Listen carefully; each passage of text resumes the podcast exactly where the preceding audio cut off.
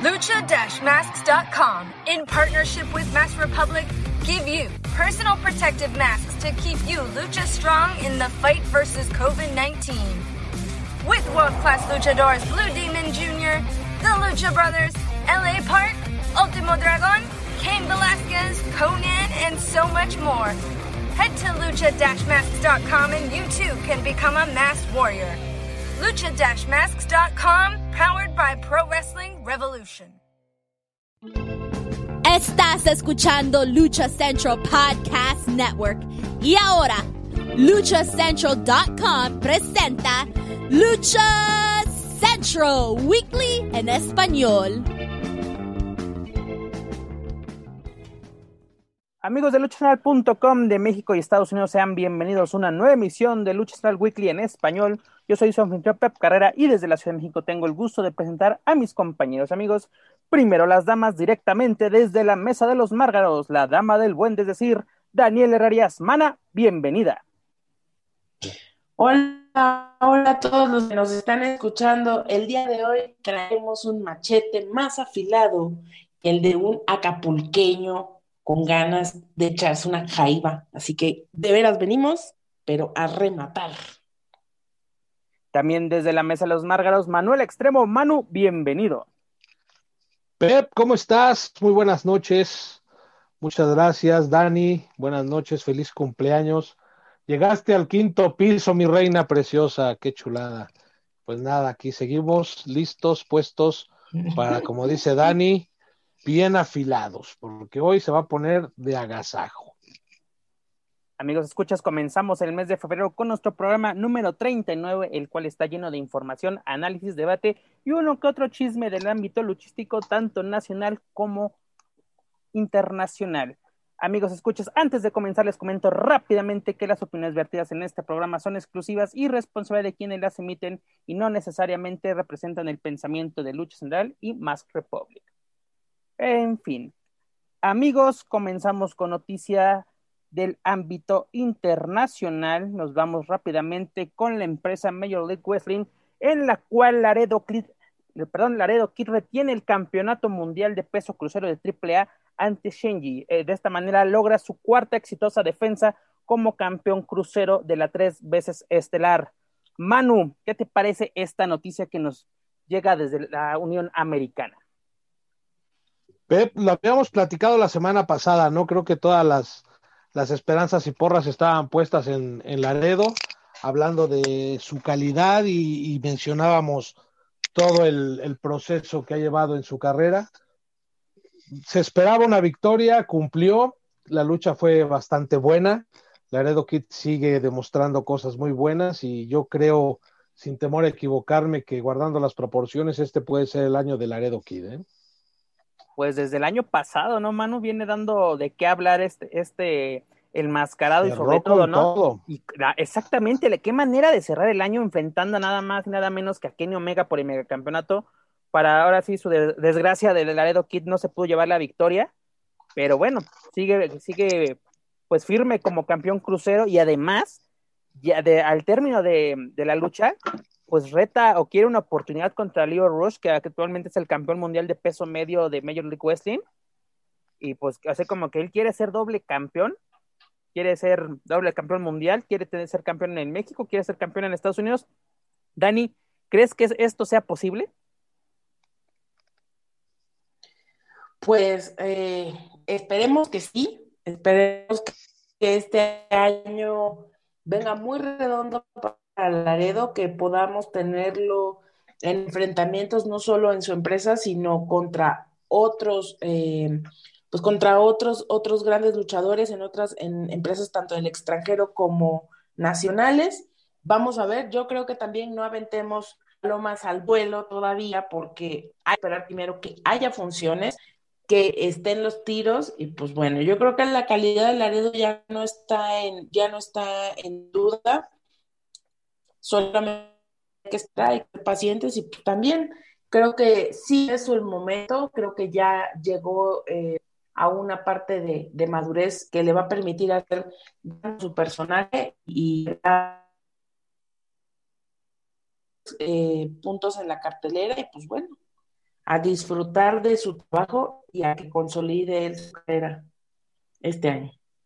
Manu, ¿se te hace atractivo un duelo entre el Río, este Leo Rush y Laredo Kid? Sí, claro que sí. Leo Rush últimamente ha estado dando de qué hablar, trae cosas bastante interesantes. Yo creo que sería un tiro bastante bueno y, parejito sobre todo. Los estilos muy similares. No, además Pero yo voy con Laredo. Obviamente, ¿no? Vamos con Laredo. Y además Leo Rush no es un desconocido, ¿no? Para la afición mexicana, lo pudimos ver en el torneo este internacional que, que organizó Liga Lida hace algunos años, incluso lo pudimos ver en, en WWE, fue campeón crucero, el, campeonato que actualmente posee Santos Escobar, dígase el hijo del fantasma, y puede ser un duelo bastante interesante. Lo más interesante también es que este Leo Rush ya, ya le contestó a Laredo Kid diciendo que no está a la altura de, de, este, ¿no? De que, que primero... Ande, pues. Exactamente. ¿Crees que sea cierto es, este tipo de declaraciones de que Laredo no está al nivel del, de Leo Rush? Pues quizás pueda ser desde el, lado de una historia, ¿no? Donde se estén tratando de venderla de, de esa manera. Yo creo que ambos están en, en un gran nivel no creo que Laredo le falte algo para estar al nivel de Leo Rush. Si ya se enfrentó a Kenny Omega, creo que eh, Leo Rush es mero trámite. Yo creo que sí. Dani, ¿qué te parecen este tipo de declaraciones o más bien contestaciones vía redes sociales, ¿no? De que tú puedes decir algo a través de la programación y la contestación venga a través de las redes sociales. Pues eh, yo creo que es un uso óptimo y realista de lo que podemos hacer con las redes sociales en cuanto a trabajo de publicidad fuera de la empresa y fuera de la publicidad que podríamos ver. Creo que hacia el futuro, y vamos a cerrar los ojos, la política de muchos países hoy se dirime y ocupa espacios en las redes sociales, en Twitter específicamente. Entonces yo creo que la lucha libre pues no está exento de eso y yo lejos de verlo mal, creo que agiliza muchísimo este tipo de información y llegan a un público que si no es 100% cautivo, sí está en camino de ser cautivo de las redes sociales de estas empresas. Es correcto. Pero bueno, amigos, dejamos a un lado Major Click Wrestling. Recuerden que la información de los mexicanos en esta empresa la pueden encontrar a través de luchastral.com.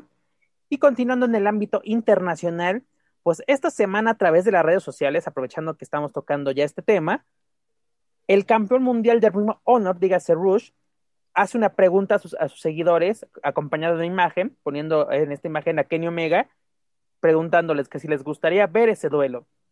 Manu, ¿qué te parece que se diera el duelo entre el campeón mundial de AEW contra el campeón mundial de de Ring Honor, dígase Kenny Omega contra Rush. Mira, yo vi una un comentario de un aficionado que es amigo de todos nosotros, Víctor Esqueda de Monterrey, donde dice algo muy cierto. Kenny Omega eh, lo hemos visto los, los mexicanos con Laredo Kid, eh, con Dragon Lee, con Penta. Creo que verlo ya con un con Fénix y, y, son luchas muy similares todas y verlo con Rush creo que sería bastante interesante para la afición. Rush eh, obviamente sabe bien su chamba, sabe que retar a los grandes le va a dejar cosas buenas. De entrada se habla de él y, ahí ya cumplimos con, con, todo. Y que se haga sería algo bastante interesante, muy importante para su carrera. Creo que Rush ahorita sí necesita de esos enfrentamientos. Kenny Omega no creo que necesite de Rush pero Rush sí lo necesita y creo que es muy importante para él y para la afición sería un muy buen encuentro. Dani, ¿dónde crees que podríamos ver este enfrentamiento? ¿Lo podríamos ver en México con AAA? ¿Lo podríamos ver en Estados Unidos en AEW o en Ring Honor? Porque pues también hay un, pequeño inconveniente, ¿no? Dígase, la relación que tiene el Consejo Mundial de Lucha Libre con Ring Honor, ¿no? O sea, como que tal vez no le, de por sí no le gusta que la idea de que, de que sea el campeón de la empresa, ¿crees que podría afectar de alguna forma que se lleve a cabo un enfrentamiento? Porque recordemos que también Kenny Omega es el campeón de AAA. Híjole, pues eh, la verdad es que ya a estas alturas, y refiriéndome al trabajo que hacen en las empresas eh, extranjeras, creo que podrían llegar a un acuerdo que beneficiara a todas las partes. Y por eso creo que sería interesante en cualquiera de los espacios o en cualquiera de las empresas donde este, donde este encuentro tuviera lugar. Realmente creo que el nombre en este momento, tanto de Rush como de Kenny, ya están yendo a, a, un lugar en el que no importa la empresa, es más bien quién se va a quedar con esa rebanada de pastel o quién le va a entrar a la repartición. Yo creo que eh, estamos ya dejando un poquito de lado esto de eh, este muñequito es mío y nomás juega aquí en mi ring de plástico, ¿no? Yo creo que aunque ahí tendríamos que ver, creo que sería cuestión de ver cláusulas y cuestiones de contrato y, derechos de imagen, que creo que eh, por ahí iría el asunto primordial, pero realmente a, nosotros como espectadores o como seguidores de, del trabajo de los luchadores, no tendría que ser importante en dónde se presenta, de las repercusiones que pueda tener en cada uno de los lugares, Sí, claro, eh, eh, va a ser totalmente diferente y hasta el estilo de lucha en el que se lleve a cabo, obviamente si se presenta en el extranjero, a diferencia de si lo viéramos en una lucha mexicana o, en una empresa mexicana. Yo la verdad me pregunto respecto a este tema de Kenny contra Rush, ¿quién llevaría la batuta de la lucha? Porque todos sabemos y conocemos cómo es el estilo de cada uno. Y si bien eh, cada uno es líder dentro de ese estilo, sí sería un verdadero choque de trenes, no por un físico apabullante, sino porque sería ver realmente quién es el más supremo en cuanto a quién domina la lucha a partir del estilo tan propio y tan marcado que tienen cada uno de ellos. Creo que sería un encuentro muy interesante y definitivamente yo coincido con ustedes a quien más beneficio traería sería justamente a Rush, que no es conocido por ser el más técnico de todos, ¿no? Dani, si me permites interrumpirte para darle la bienvenida a nuestro compañero y amigo Joaquín Valencia, que ya nos hizo el favor de llegar. Amigo, bienvenido seas, como siempre, aquí a tu casa, Luchas al Weekly en español.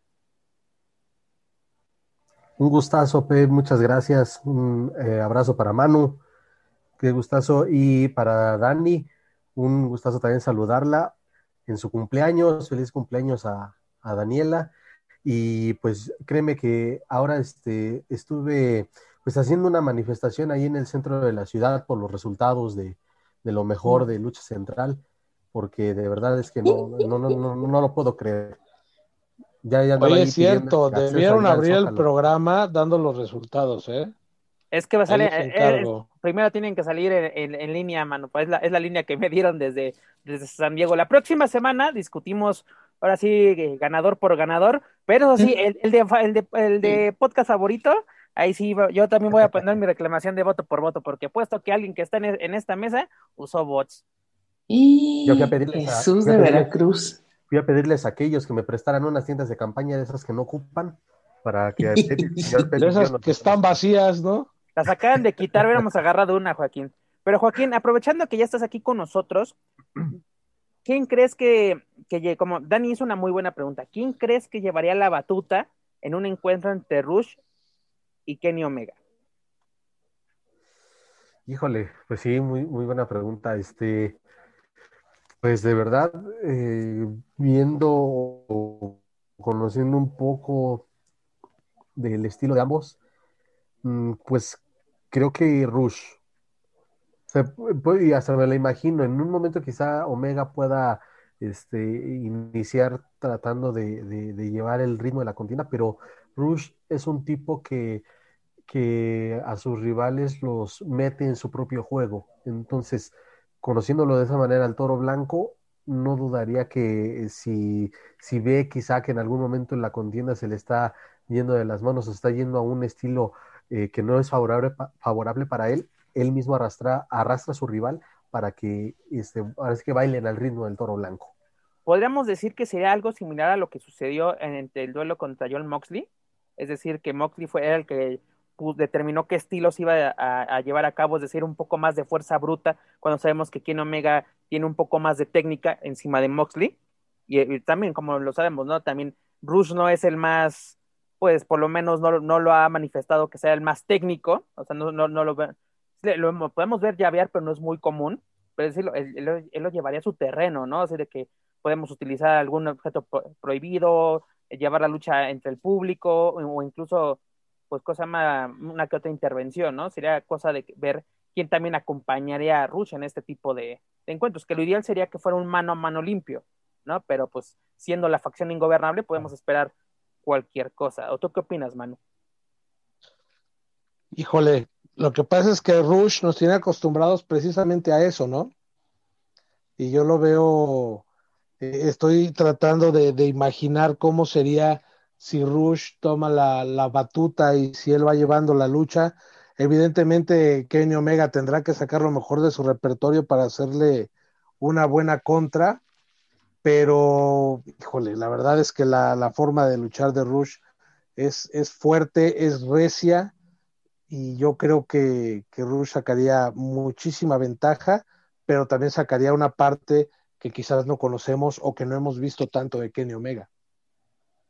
Yo creo que sería al revés, ¿no? Veríamos otra imagen, yo creo que de Rush, porque un encuentro así con, pues, con calidad técnica por parte de Rush, yo recuerdo el mano a mano que sostuvo contra mm, la sombra, dígase este Andrade, en su, en su lucha de despedida del Consejo Mundial, ¿no? Que fue un mano a mano. Tienes razón, tienes razón, sí. Y fue un, encuentro bastante técnico, que incluso primero saca de onda para así de que se iban a enfrentar entre ellos, ¿no? No, no, no, no nos solíamos de que, de que Andrade ya se nos iba a WWE, pero vimos un, un, un muy buen encuentro y un encuentro que tuvo de todo, ¿no? Que incluso hasta te podía poner, te ponías a imaginar, puede haber una rivalidad aquí, pues obviamente no, ¿no? Era, era la despedida de, de, Andrade, pero yo creo que podemos verlo mejor, o puede explotar, Kenny Omega podía explotar lo, mejor de Rush, y lo, lo, que me gusta de esto es que Rush quiere rivales de ese calibre, ¿no?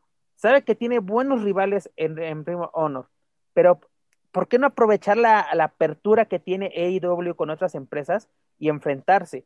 Ah, te quiero preguntar esto, Joaquín, aprovechando que ya estás también con nosotros. ¿Crees que sea posible llevar este encuentro a cabo? Porque recordemos de que ahora sí es un pues un problema las cláusulas, de que trabajas con alguien, tú trabajas con alguien más. Eh, recordemos el caso, ¿no? Consejo Mundial no le gusta, no quiere que, que New Japan trabaje con AAA, ¿no? Cuando pues es uno de los sueños que tiene desde hace mucho tiempo eh, de Conan que, que, New Japan o Nuevo Japón, como le dice, trabaje con ellos. ¿Crees que sea posible? Y la pregunta que yo le hacía a Dani es, ¿dónde crees que sea posible este encuentro? ¿En México en AAA o en, Estados Unidos con AEW? Pues así como se plantea el escenario, creo que sería más fácil que la lleve a cabo AAA. Porque este, eh, pues Kenny es el megacampeón actualmente y porque Rush es, eh, ha, estado o estuvo apareciendo todavía hasta inicios del año pasado con, con Lucha Libre AAA en algunas funciones. Entonces, sí lo veo viable. ¿Y por qué no? Digo, hasta, a ver, si nos escuchan allá los directivos de, la caravana estelar, pues incluso eh, ahí tienen, podrían tener un buen amarre para, para, una triple manía, quizás, ¿no? A lo mejor ya me estoy debrayando mucho, pero sí lo veo muy posible si, lo si se hace aquí. Si se hace en Estados Unidos o en otro, en otro país, sí lo veo más complicado, tal vez no por la parte de, de All Elite Wrestling, eh, sino no sé ahí cómo esté la situación con Ring of Honor, qué tanta libertad le pueda dar o qué tan, sí, qué tanta libertad le pueda dar a sus elementos para que compitan con la empresa de Tony Khan. Mira, yo creo que si se hace este, si se lleva a cabo este duelo, eh, es un duelo digno de una triple manía. Y también, si se lleva a cabo en Estados Unidos, yo creo que sería en el territorio de Tony Khan, porque aparte, Tony Khan está abierto a trabajar con cualquier empresa, lo hemos visto, está trabajando con, con NWA, está trabajando con, con Impact actualmente, no, incluso los, los, campeones mundiales de parejas están ya cada semana en, en Dynamite. Yo creo que sería un bombazo ver que, que llegase el campeón de, de Rim Honor también a, este, este escenario, dígase Dynamite, eh, las posibilidades son muchas, ¿no? Y esperemos que se lleve a cabo. Y como lo menciono, ¿no? Rush quiere jugar con los niños grandes, tiene todo para hacerlo. Y qué bueno que, es, que, que tenga actividad, ¿no? En las redes sociales, pidiendo la opinión de sus fans. Y sobre todo esto ayuda, ¿no? A que, pues ahora sí, a, a, a que las empresas volteen y hagan caso también a lo que dice la gente, ¿no? Porque las empresas actualmente pueden ver lo que, lo que la gente se manifiesta en redes sociales y pueden tomar algunas ideas así de como, ah, esto es lo que quiere la gente, pues vamos a dárselo, ¿no? Porque es lo que eh, estas empresas como que sí están abiertas, Impact, este, AEW, AAA son de las empresas que sí están abiertas a escuchar a su afición. ¿O tú qué opinas, Dani? Pues eh, yo creo honestamente que pues literalmente traen un torito pesado en las manos. Eh, ojalá que se haga, primero que se haga, y yo insisto que no importa en dónde, pero que se haga. Es lo más importante. Primero que se haga y ya después nos, nos vamos, vamos discutiendo. No es como cuando discutíamos hace algunos meses sobre el anuncio de del retiro de Hugo Sabinovich, que es hasta 2025, ¿no? Si no me, me equivoco. Entonces, ya cuando sea 2024 ya estaremos hablando de, de su retiro, no ahorita, en ese entonces 2020, pero como dices, Dani, esperemos que se lleve a cabo y a ver qué más, qué, qué, qué otras ideas tiene Rush en mente, ¿no? Así de que, qué rival podría tener en mente el, el toro blanco Rush. Recuerden, amigos, esta y otras noticias las pueden encontrar a través de luchastal.com. Continuando en el ámbito internacional, mi estimado Joaquín Valencia, ¿qué te pareció el Royal Rumble 2021? En términos generales, me agradó bastante. Y la verdad, no, no, no esperaba, o esperaba poco del evento, pero superó al menos mis expectativas. Eh, evidentemente, y lo mencionábamos la semana pasada, ¿no? Cuando me preguntaban del favorito, yo decía que, que Cesaro ya era el turno de Cesaro, ya se merece algo bueno en la empresa, pero no estoy tan desacuerdo con el hecho de que Edge haya ganado la batalla real de hombres. Sin embargo, y como lo vi en Royal Rumble, como lo vi incluso en la última edición de, de Raw, híjole, es, es por la parte emotiva, es buena, pero de verdad, Edge ya sé que ya no aguanta mucho tiempo en el cuadrilátero, porque ya evidentemente son, es una nueva generación de, de luchadores a las que está, a las que Y súmale un retiro de nueve años. Sí, y, es, y el ritmo que trae un Riddle, un Ley Styles todavía, el ritmo que trae un Seth Rollins, son de verdad estilos que quizá Edge no estaba tan acostumbrado a enfrentar cuando Joaquín, estaba en su Perdón que te interrumpa, no nos vayamos tan lejos. El ritmo que trae el propio Randy Orton, ¿no? Claro. Que son, vamos a decir, son contemporáneos, sí. Pero Randy Orton, la forma física, yo creo que está en mejor forma que cuando fue campeón mundial, te lo he puesto. Y estamos hablando que de 2004, cuando eso sucedió contra Chris Benoit. Exactamente. Está en mejor forma. Ya 17 años, 17 años casi de eso. Pero sí, te digo, eh, a ver qué es lo que pasa con Edge, que incluso me llamó la atención un último mensaje que él puso en sus redes sociales que fue de, este, voy a estar en Orlando y voy a visitar a mi esposa, pero se me ocurre que NXT no ha sido categoría R. Irá también allá a ver qué va a decir en NXT, porque también el campeón de NXT es Finn Balor y, también tiene un, un, estilo que de verdad dudo mucho que Edge le pueda aguantar. Pero bueno, regresando a lo que es Royal Rumble, bien por Bianca Belair, la verdad me gustó mucho eh, eh, este, que ella ganara. Lo de McIntyre y Goldberg, pues digo, era como que de esperarse un poco, ¿no? Goldberg pues, tampoco se le va a pedir mucho, porque de por sí su estilo siempre ha sido limitado. Y, y, pero a pesar de eso, creo que los momentos fueron adecuados o fue una lucha en términos generales buena. Y lo de Kevin Owens y Roman Reigns, pues híjole, pues. Yo me atrevo a decir que fue lo peor de la noche. La verdad. Fue una repetición de lo que vimos en SmackDown. Fue sí, una calca. que el, el, reinado de Roman Reigns es cada vez peor, en serio que, y eso se lo va a dar la gente si, si bueno, hoy, hoy, en día con la pandemia no tenemos muchas cosas que hacer los fines de semana. Si quieren dormirse temprano, vean una edición de SmackDown, porque de verdad que, que, que bárbaro, son somnolientas, y más ahora con, con este campeón, no, es, es espantoso. Y fíjate, hasta medio rescato, y eso entre comillas, la lucha por el campeonato de, de Sasha Banks y Carmela, que tuvo sus buenos momentos. Mira, en, en el caso de, de, de Carmela, o sea, como que también fue una lucha, pues, pues de trámite, O sea, pudo, pudo ser mejor, aunque también fíjate que esa rivalidad no, no me ha gustado y más el, como que la temática que, que tiene eh, esta Carmela actualmente, el personaje como que no me cuadra. ¿Qué quiere ser? ¿Es una fe fatal? No, no, no entiendo bien qué, qué sucede. Por ejemplo, también luego en, en el caso de, te digo, de Roman Reigns, este, no, no puedes entender cómo Kevin Owens eh, puede dar ese tipo de combate, de terribles combates cuando yo recuerdo un combate contra el genérico, digas este Sami Zayn, en Ritmo Honor, así por el campeonato brutal, y así un combate brutal, de gran calidad, y, y, ves que tiene una lucha de, cuando antes veíamos una lucha, o anunciaban una lucha de hombre, último hombre en pie, nos emocionábamos, y aquí ya estábamos de que ya, ya queremos ver el Royal Rumble, ya queremos ver a Edge, ya, queremos ver... Es que ya la, metieron para ver, este, pues, la neta, para, para matar tiempo, y eso porque no le quisieron dar otro, otro este, performance al puertorriqueño aquel que se aventó a, a descantar, pero eh, la verdad es que sí, ya fue mero relleno y muy mal porque el campeonato universal de verdad está devaluadísimo y ese campeonato dudo mucho o tiene que de verdad fabricar una muy buena historia para que, para que ese campeonato llegue a tener un prestigio dentro de la empresa. Pues ya cuánto tiempo tiene ese campeonato y de verdad yo no recuerdo una buena rivalidad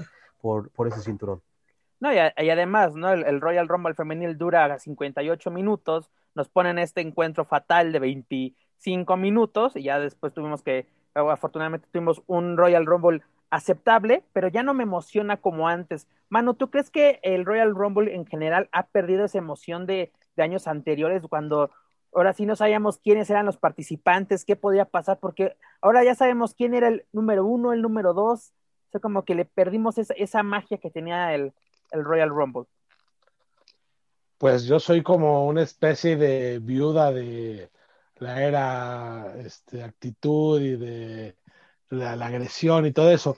Yo creo que los Royal Rumble anteriores tenían más emoción porque había historias alrededor de él con muchísimas estrellas. Creo que antes tenías a un Triple H, Shawn Michaels, eh, Batista, eh, incluso Rey Mysterio, Big Show, Mark Henry, muchísimos eh, superestrellas más Ahora yo veo muy limitado el roster en cuanto a estrellas y eso le resta mucha emoción.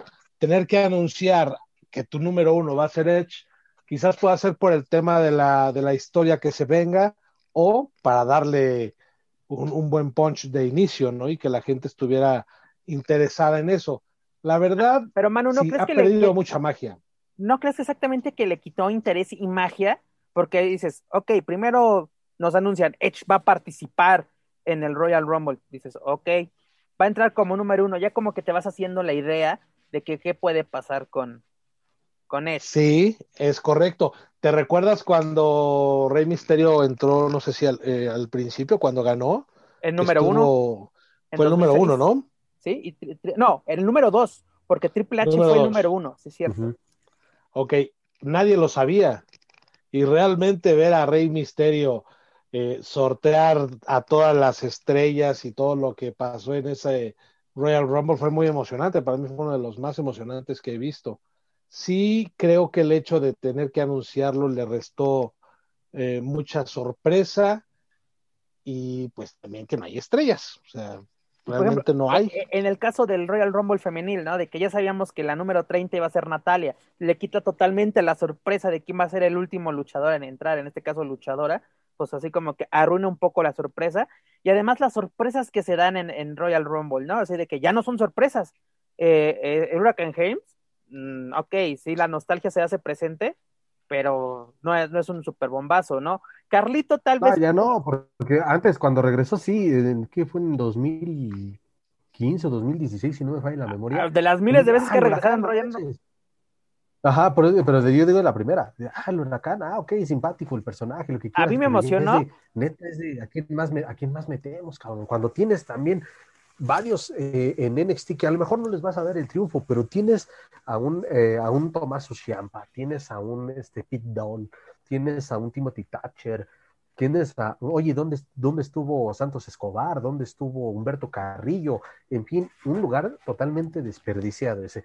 Y con lo que relaciona lo que decías, antes, incluso cuando estaban esas historias de que Paul Heyman era el gerente general de SmackDown, que anunciaba una lucha, por ejemplo, y se le aplicó a Chris Benoit. O sea, si tú pierdes, creo, tal serie de combates vas a entrar de número uno, ok, pero van armando una historia.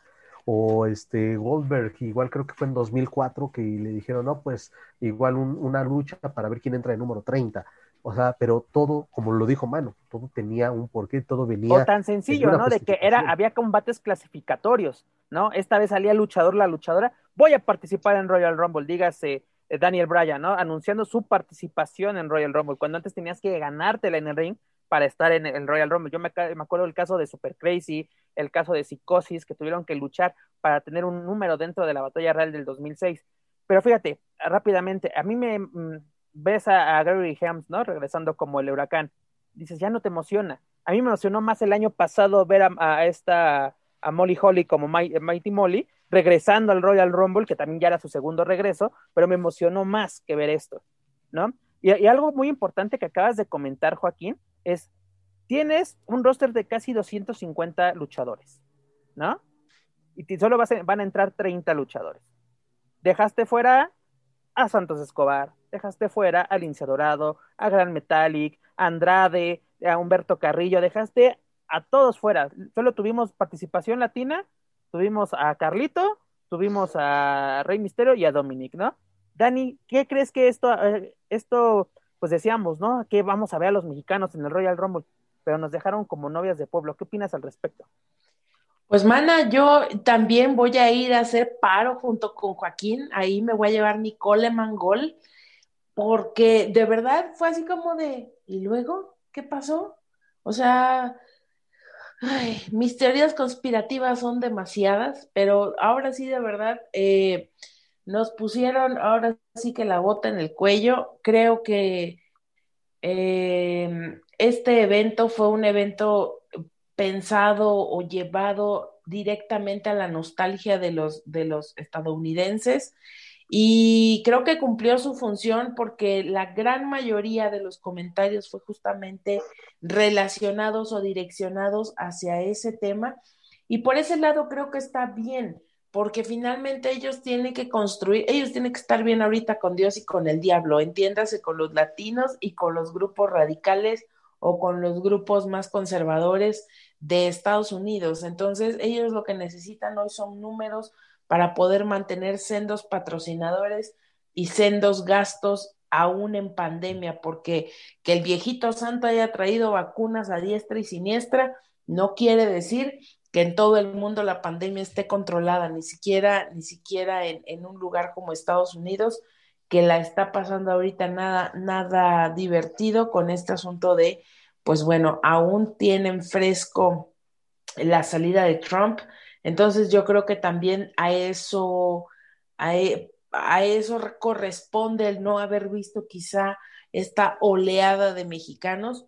Yo creo que hicimos un mal cambio, hicimos ahí por ahí una mala, una mala jugada. Era en lugar de Bad Bunny, mejor metemos a todos los mexicanos que sí saben luchar, pero nos ganó Puerto Rico, no sé de dónde sea este señor, y pues Booker T me representa, es lo único que tengo que decir. Gracias, buenas noches.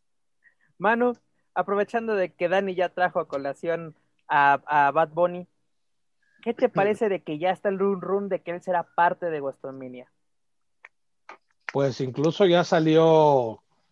Y teniendo una rivalidad. Un póster, ¿no? Se viene. Ayer en Raw quedó como más este, definido con The Miz y, y Morrison.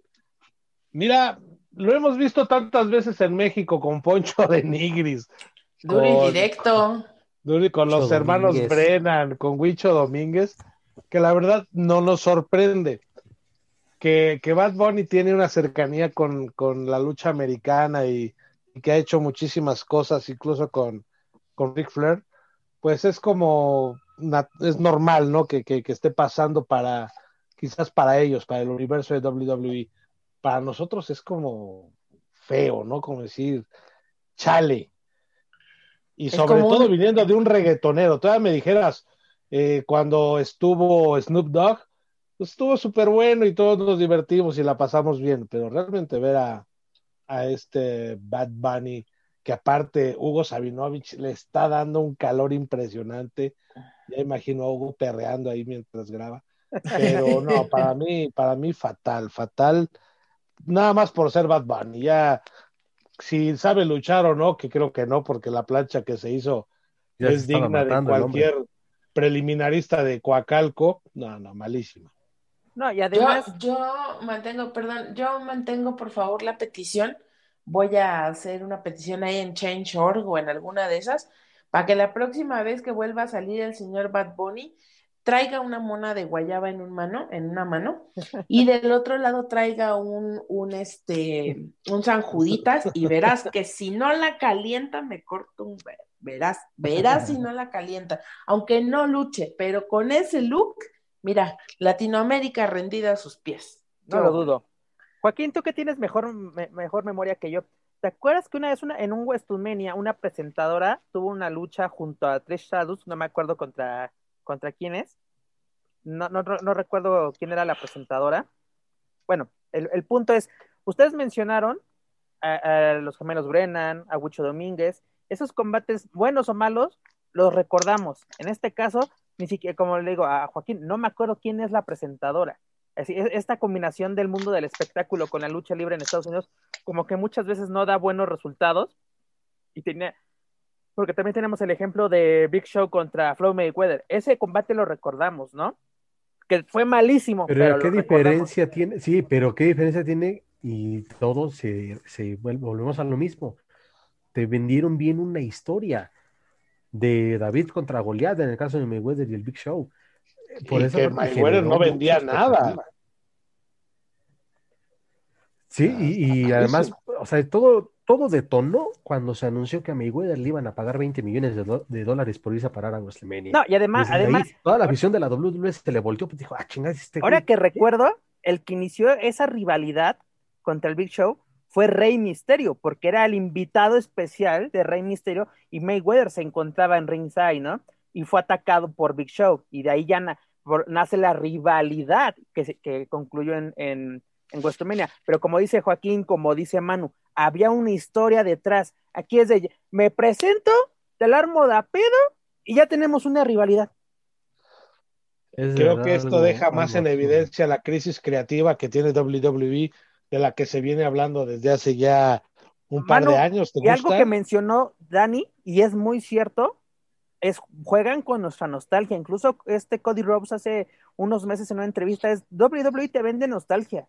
Ve los nombres de los torneos que utiliza. ¿A qué superestrellas trae? Tienes que traer a Goldberg para, para que reta a tu campeón. Ve cómo, si, si vieron el evento, cómo terminó Goldberg pidiendo esquina. ¿No? Puedes ver a, a este a Drew McIntyre fresco como lechuga, mientras que Goldberg estaba pidiendo la ambulancia para poder salir del ring. Aparte, Goldberg va varias veces que lastima al rival con sus malas ejecuciones. Exacto. O sea, realmente, yo, para mí Goldberg no representa absolutamente nada. Fue un, dicen lo- las viudas, un bulto más. Para mí el hecho de que se presente Edge es como muy grande, ¿no? Porque en esta crisis creativa y falta de superestrellas, tener a Edge de regreso es muy bueno. Pero, por ejemplo, ya no te da lo mismo ver a Jeff Hardy entrar al Royal Rumble. Creo Oye, Jeff Hardy fue una decepción caída. absoluta, entra de número 5 y es el Totalmente. primero que sacan. Exactamente, ¿no? Creo que, que hay WWE juega bien con la nostalgia, sabe perfectamente dónde le pega al aficionado, pero en algún momento las estrellas ya no van a estar. O sea, yo no quiero pensar qué va a pasar cuando fallezca Shawn Michaels, cuando fallezca Ric Flair, Undertaker, ¿qué va a hacer? Porque Mira, la nueva Cold. cartera de estrellas no trae el arrastre que traían ellos. Maestro, maestro. Adelante, adelante. O sea, en español me están diciendo que literalmente esta gente eh, estaría recurriendo a sus propios cartuchos quemados. Exacto, sí. Sin ninguna duda. Dani, WWE ya no hace sus estrellas, las tiene que comprar y si no funcionan sus estrellas, trae a sus estrellas del pasado, ¿no? Eh, eh, ¿Qué pasó la semana que estuvo enfermo este Drew McIntyre? Vamos a hacer un Randy Orton contra Triple H. Tan sencillo. Vamos a Sí. jugar con la nostalgia, una rivalidad clásica de la to Aggression era. Vamos para que entretengan a la gente, ¿no? Y para que para cortar la, la rivalidad que vamos a hacer, pues que siga su, su bronca que tiene con, con este, con Alexa Bliss, ¿no? Así de que está ya su modo demoníaco que trae aquí la, la señorita.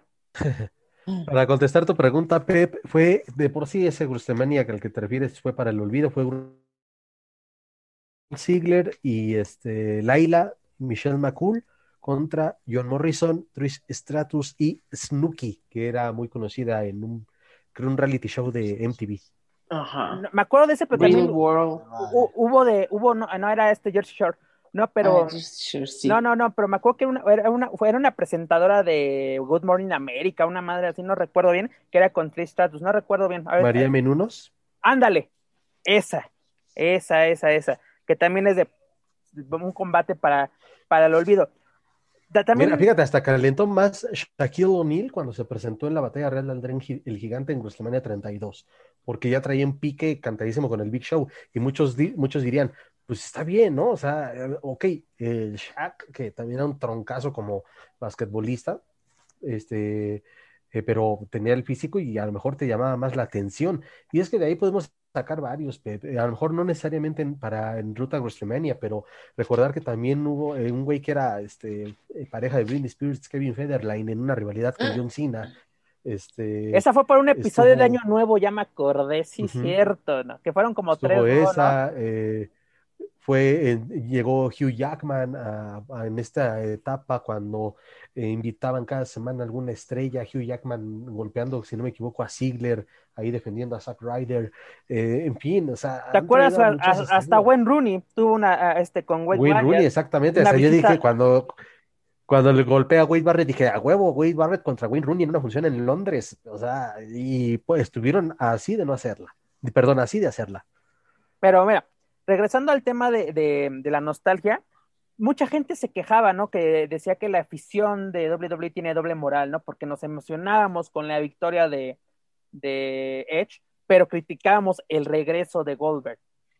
¿Crees que sea algo cierto esto, mano? De que hay una doble moral. Porque estás trayendo este, superestrellas del pasado, ¿no? Para tener rating.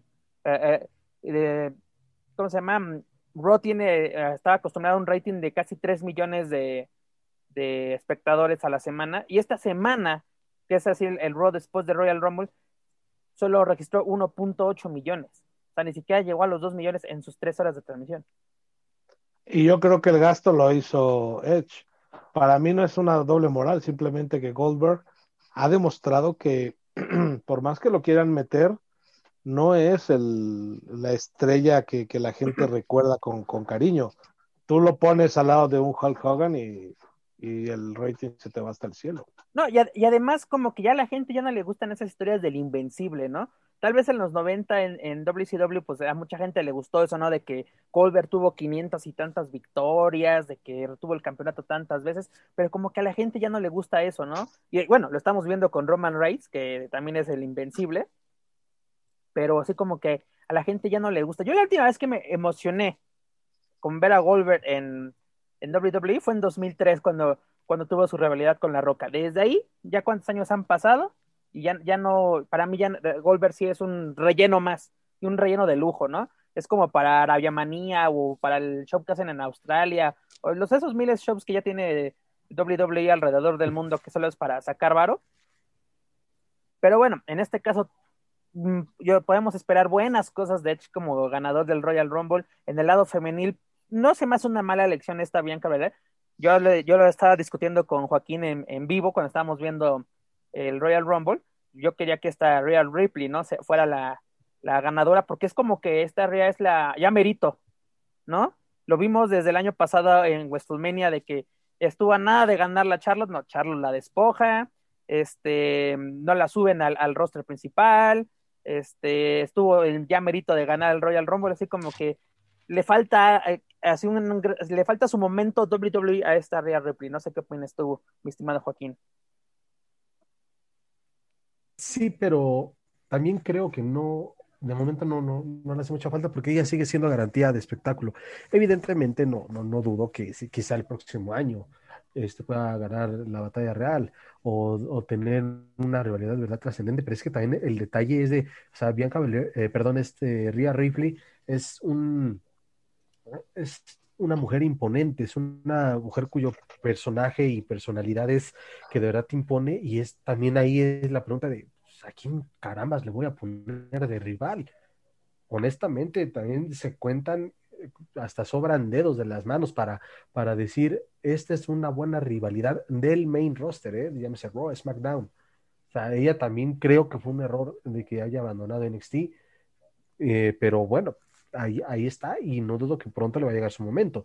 Lo de, lo de Bianca Belair sí lo voy a destacar porque creo que hasta Bianca tiene un poquito más de show, más espectáculo, es más de, de venderte una historia. No, y además, y, ella eh, ayuda mucho a sus rivales. Esta Bianca es una muestra de perseverancia, ¿no?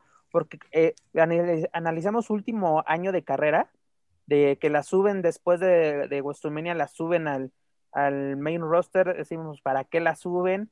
Pues, ha tenido buenos combates, eh, así como, como ya parte de Raw, y ya tuvo, un año después, justamente recibe su momento, ¿no? Ganando la batalla real, teniendo un lugar asegurado en WrestleMania, el saber qué, qué, qué, qué esperamos, ¿no? Pero bueno, dejamos a un lado la WWE. Amigos, escuchas toda la información relacionada con los mexicanos y latinos en WWE. La podrán encontrar a través de luchasnal.com. Dani, nos vamos, o más bien llegamos al ámbito nacional. Nos vamos con la noticia que nos dio la caravana estelar, dígase Lucha Libre AAA esta semana. Es decir, se anuncia que tiene una alianza estratégica junto a la Secretaría de Turismo Federal aquí en México. ¿Qué te parece esta noticia? Pues bueno, la verdad es que mm, mm, pues sacudió, sacudió las redes sociales esta noticia de la alianza a juicio de, de lo que se pudo ver del video. Yo no sé si ese video lo tenían enlatado o lo hicieron con, lo hicieron ahora con, con grabaciones viejas, que es lo más seguro, me refiero a, se entiende pues que el video es viejo, pero mi pregunta es si este proyecto ya era un proyecto que se había presentado y no había pasado y ahorita por cuestión de la pandemia pasó o si eh, finalmente lo hicieron expreso para y ocuparon estos videos viejitos para representarlo, que, que ese es un, es un tema mínimo, pero sí me llamó también por ahí la atención esa situación. Pero ya la carnita realmente o la parte que nos interesa a nosotros para hablar es eh, finalmente el beneficio que va a tener el sector de la lucha libre con esta alianza. Me parece que sí es una alianza estratégica, aunque por ahí muchos detractores están haciendo enojar al niño Dios y también a Polo Valdés al decir que, pues que bueno, que esta situación eh, es para ayudar a los, a los inquilinos eh, de, Salinas Pliego, que se está convirtiendo rápidamente en el villano preferido de las redes sociales. Eh, yo creo que va más allá, yo creo que es una situación en la que eh, ganar, ganar es lo único que podemos ver, si bien eh, lo, hemos platicado hasta el cansancio, la función de promoción social y turística que tiene un evento de lucha libre por todos los elementos que aglomera.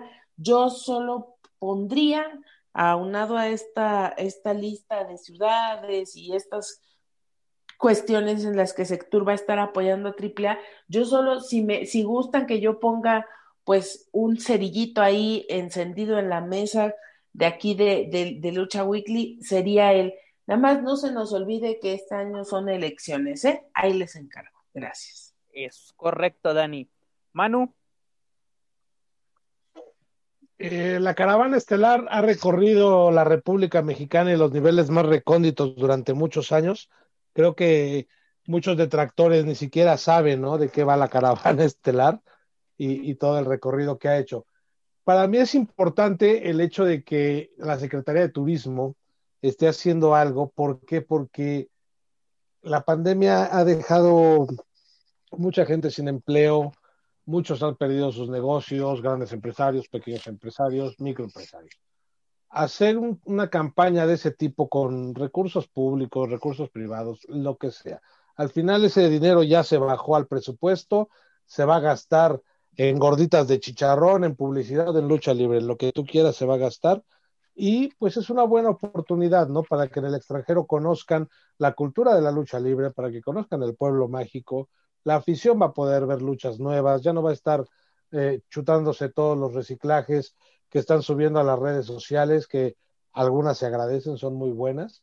Y para mí es una muy buena alianza, creo que Triple A siempre poniendo como el punto sobre la, mesa y, de aquí parte todo.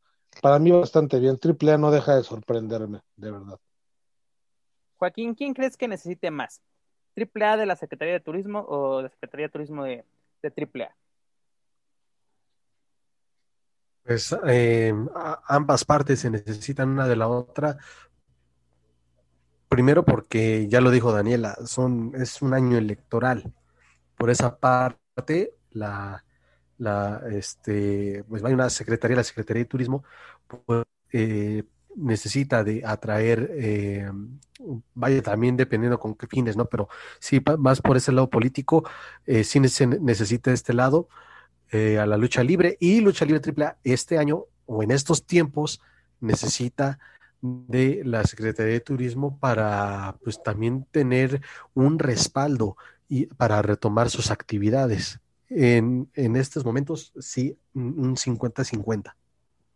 En, en pregunta para todos, ¿se les hace atractivo una función en una zona arqueológica? Es decir, que en una como fondo tuviera, tengamos una, un lugar emblemático vamos a poner en ejemplo Teotihuacán, hacer una función de lucha libre en Teotihuacán. Sí, claro. Claro. Sí, sí, sí, porque puedes manejar, si, si, si tienen esa, esa visión, puedes manejar algo como los días de muertos en la Arena México, que prácticamente la arena se convierte en Miskik. bueno, aunque la última, la última edición parecía un congal, yo no veía nada, la verdad. Parecía el Balalaika. Pero sería interesante. Creo que aún hay muchísimas cosas por ver dentro de la lucha libre. Imagínate, lo platicábamos antes de, entrar al aire, una función en la en Teotihuacán, ¿no? Donde puedas eh, ver, aparte de, la lucha libre, un espectáculo prehispánico, no sé. Hay tantas y tantas cosas que se pueden hacer para hacerlo atractivo. Pero en este caso, el público mexicano no lo pueda apreciar. Yo, yo, perdón, y me instauro en este momento de hoy en adelante como viuda de las zonas arqueológicas. Aquí acuñé el término. No quiero que por ningún motivo la lucha libre pise las zonas arqueológicas. Primero porque estos espacios de perdón, que te perdón que te interrumpa, Dani, pero entonces ya vete haciendo una tu campaña ya Polanco a, las oficinas de la Secretaría de Turismo, porque está en la lista de lugares para hacer función. Perdóname.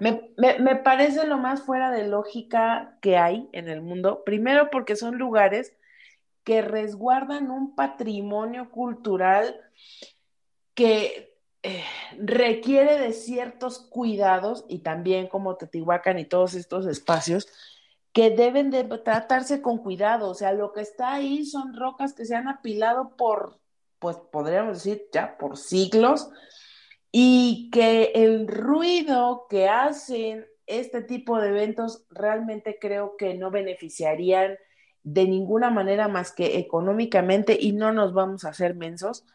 Eh, este dinero que llegara a resultar de estas funciones, no terminaría de ninguna manera reinvertido en ninguno de estos espacios y zonas arqueológicas. Por mí que vayan y se pongan afuera de todas las plazas de toro, de todos los mercados, de todas las fuentes, de todos los monumentos y de todos los lugares que están pensados y creados para recibir una cantidad de gente importante con una infraestructura realizada.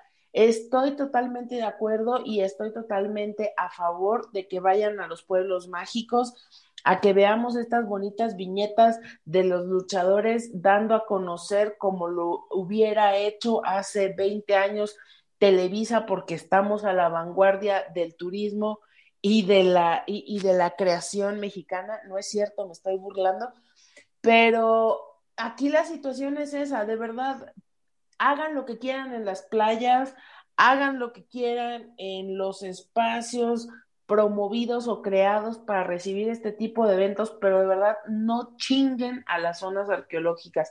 De por sí son lugares en los que no se invierte dinero y todavía llevar, porque perdón que se los diga, pero por muy extranjeros o por muy mexicanos o por muy lo que ustedes quieran, de por sí nada más cuando tienen acceso a los mexicanos a las zonas arqueológicas sin este tipo de eventos es un desmadre, dejan hecho todo un desgarriate y el deterioro de las zonas es mayor. Entonces, ahí sí, perdón que, que, me salga lo viuda de las zonas arqueológicas, pero yo sí estoy en desacuerdo, por lo menos. Digo que a la sector le importa tres cuartos de Chile lo que yo opine, pero eh, honestamente sí se los digo, no es el lugar para ir a hacer una función de lucha libre, por más atractivo que nos parezca. Preferiría un mapping en el Zócalo, enfrente de todos los edificios, que al final son edificios que también se están cayendo, que también se están hundiendo, pero que hay plazas que están hechas para eso. O sea, yo no me imagino, porque en el imaginario yo creo que más, eh, más perverso de, de, cualquier extranjero se chorrearían pensando en, en un ring puesto a mitad de la calzada de los muertos. Y eso, honestamente, eh, no debería de ser. O sea, suena romántico, pero en la cuestión práctica y real es la peor idea de todas por los cuidados y, lo que se necesita de, una zona arqueológica. De verdad, esa parte sí es como de, no, por favor. Todo lo demás me parece fabuloso, me parece maravilloso, pero sí, con las zonas arqueológicas, al menos dentro de la zona arqueológica, no. Tal vez como lo hacen en Tajín, que lo hacen fuera o cerca de, y aún así ese ruidajal repercute dentro de las construcciones. Entonces, no me lo crean a mí, yo no soy arquitecta, ni soy arqueóloga, ni, ni antropóloga, pero, pero vamos, eh, es, es increíble pensar que se pueda hacer algo así para que terminen dándole en la madre a las zonas, ¿no? Después del regaño de Indiana Jones pues Región 4.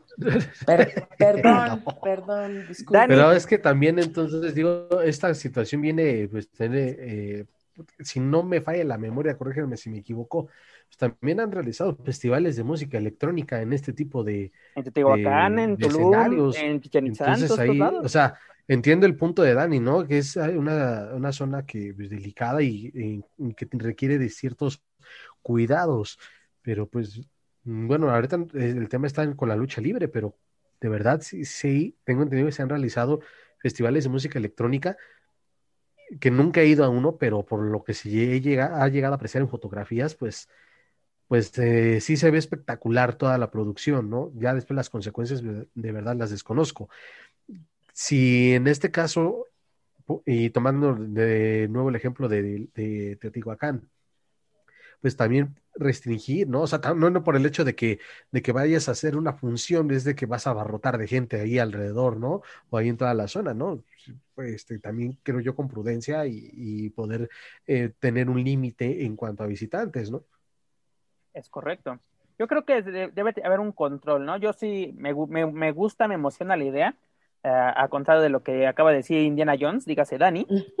Pero Dani, ¿a ti qué te molesta más? La idea de hacer una función en zona, aparte de todo. Y eso que ganó la, la jefa, oye, no puede ser. ¿Eh? Fíjate. Luego metemos Imagínate si pero... pero ¿qué te molesta más, Dani? ¿La idea de hacer una función en zonas arqueológicas? ¿O de que el hijo del vikingo salga vestido de vikingo? Porque ah. en redes sociales fue lo que más levantó, así de que, como un vikingo nos representa? ¿Por qué ponen a una canadiense? ¿Por qué ponen a un, muerto vestido de la muerte? ¿Todo les molestó?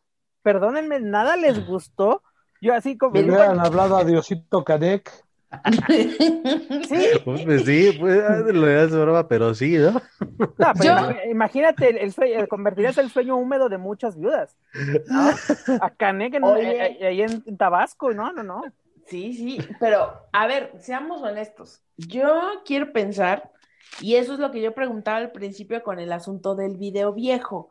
A eso me refería porque de pronto tienes un video en el que Talla está haciendo promoción, no importa si es extranjero o no, se entiende que es una cuestión turística, pero es una talla de hace 10 años, de cuando estaban los perros del mal, si no me equivoco. Es correcto. Eh, tienes a la parca invitando a la gente, pues la verdad que mal gusto. Yo, sé que el señor es un toda una institución y es el ídolo por excelencia y el personaje por excelencia de AAA, pero tantita madre mejor mete a su hijo, no, no, es, siento que es de mal gusto tener a alguien que, pues la verdad ya no está ni vivo, o sea, es como, como traer a Raúl Velasco a que haga promoción de, de turismo, ¿no? Tampoco exageres, mana, tampoco. Ahí sí, domingo, ¿no? ahí sí, de Entonces, no, pero, Raúl Velasco hizo el, el, Festival Acapulco.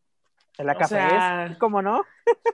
y, y Raúl Velasco, antes de encerrarse en el foro de Televisa, se la pasaba haciendo giras por todo el interior de la República promocionando justamente esas cuestiones turísticas.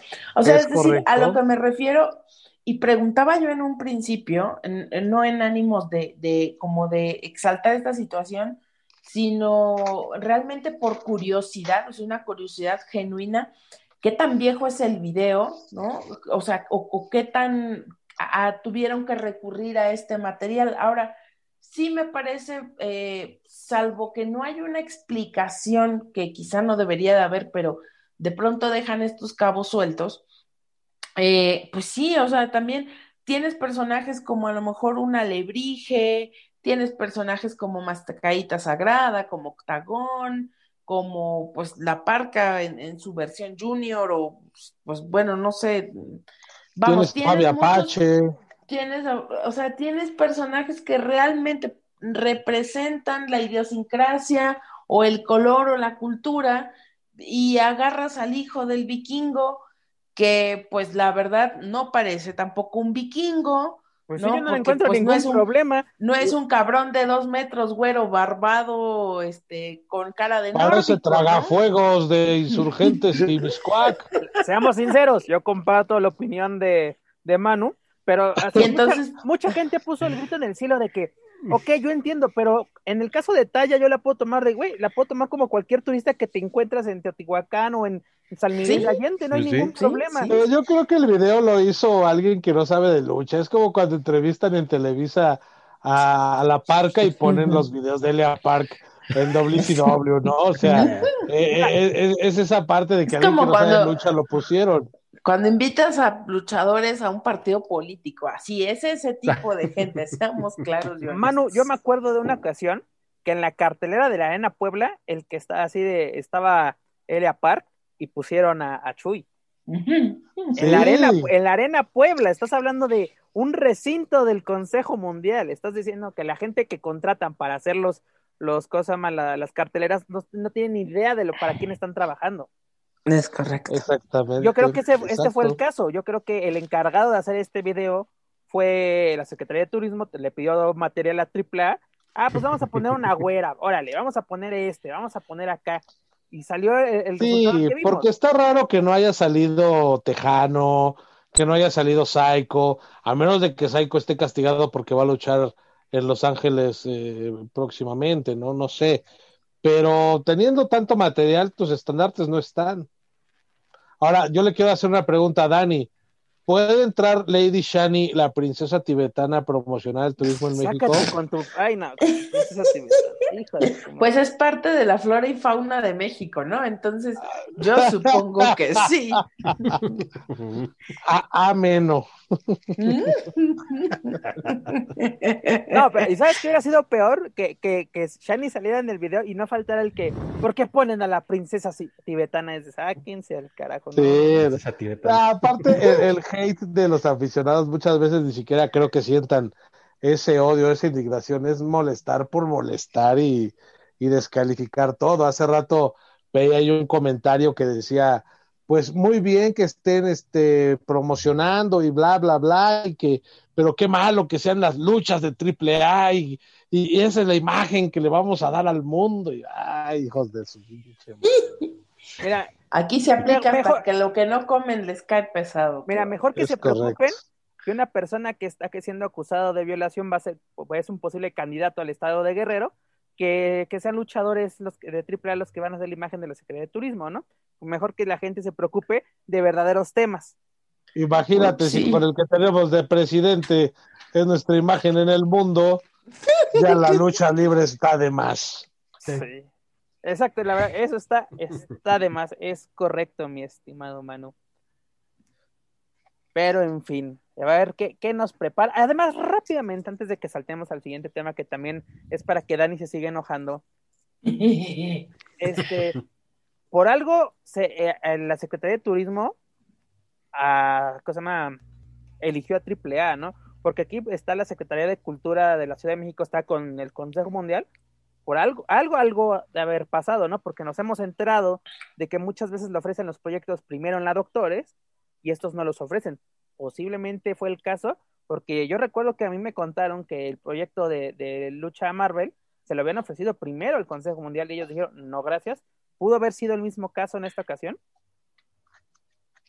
Mm, pues quién sabe, yo posiblemente, digo, también AAA trabajó con el gobierno de la Ciudad de México con autoluchas, puede ser que haya una cercanía por ese lado, pero si el Consejo Mundial de Lucha Libre le está pintando cremas a todos los proyectos que le lleguen, pues pésimo, ¿eh? porque Lucha Marvel para mí fue un éxito la lucha en Triple Manía, creo que la venta de mercancía va bien, entonces, ¿quién ganó ahí? Triple A se sigue, sigue sumando estrellitas, mientras el consejo sigue trabajando para godines y turistas.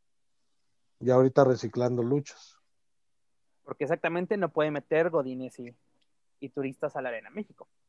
Pero bueno, Correcto. dejamos al lado el tema que hace enojar a Indiana Jones, dígase Dani, y nos vamos con un tema polémico que, que surgió esta semana, ¿no? Tenemos la noticia de la detención del luchador conocido como Dólar por presunto integrante de la Unión Tepinto, ¿no? Este grupo delictivo de la Ciudad de México. Dani, ¿qué nos puedes comentar al respecto? No, pues dijera Carlitos Loret de Mora, chulada de imagen.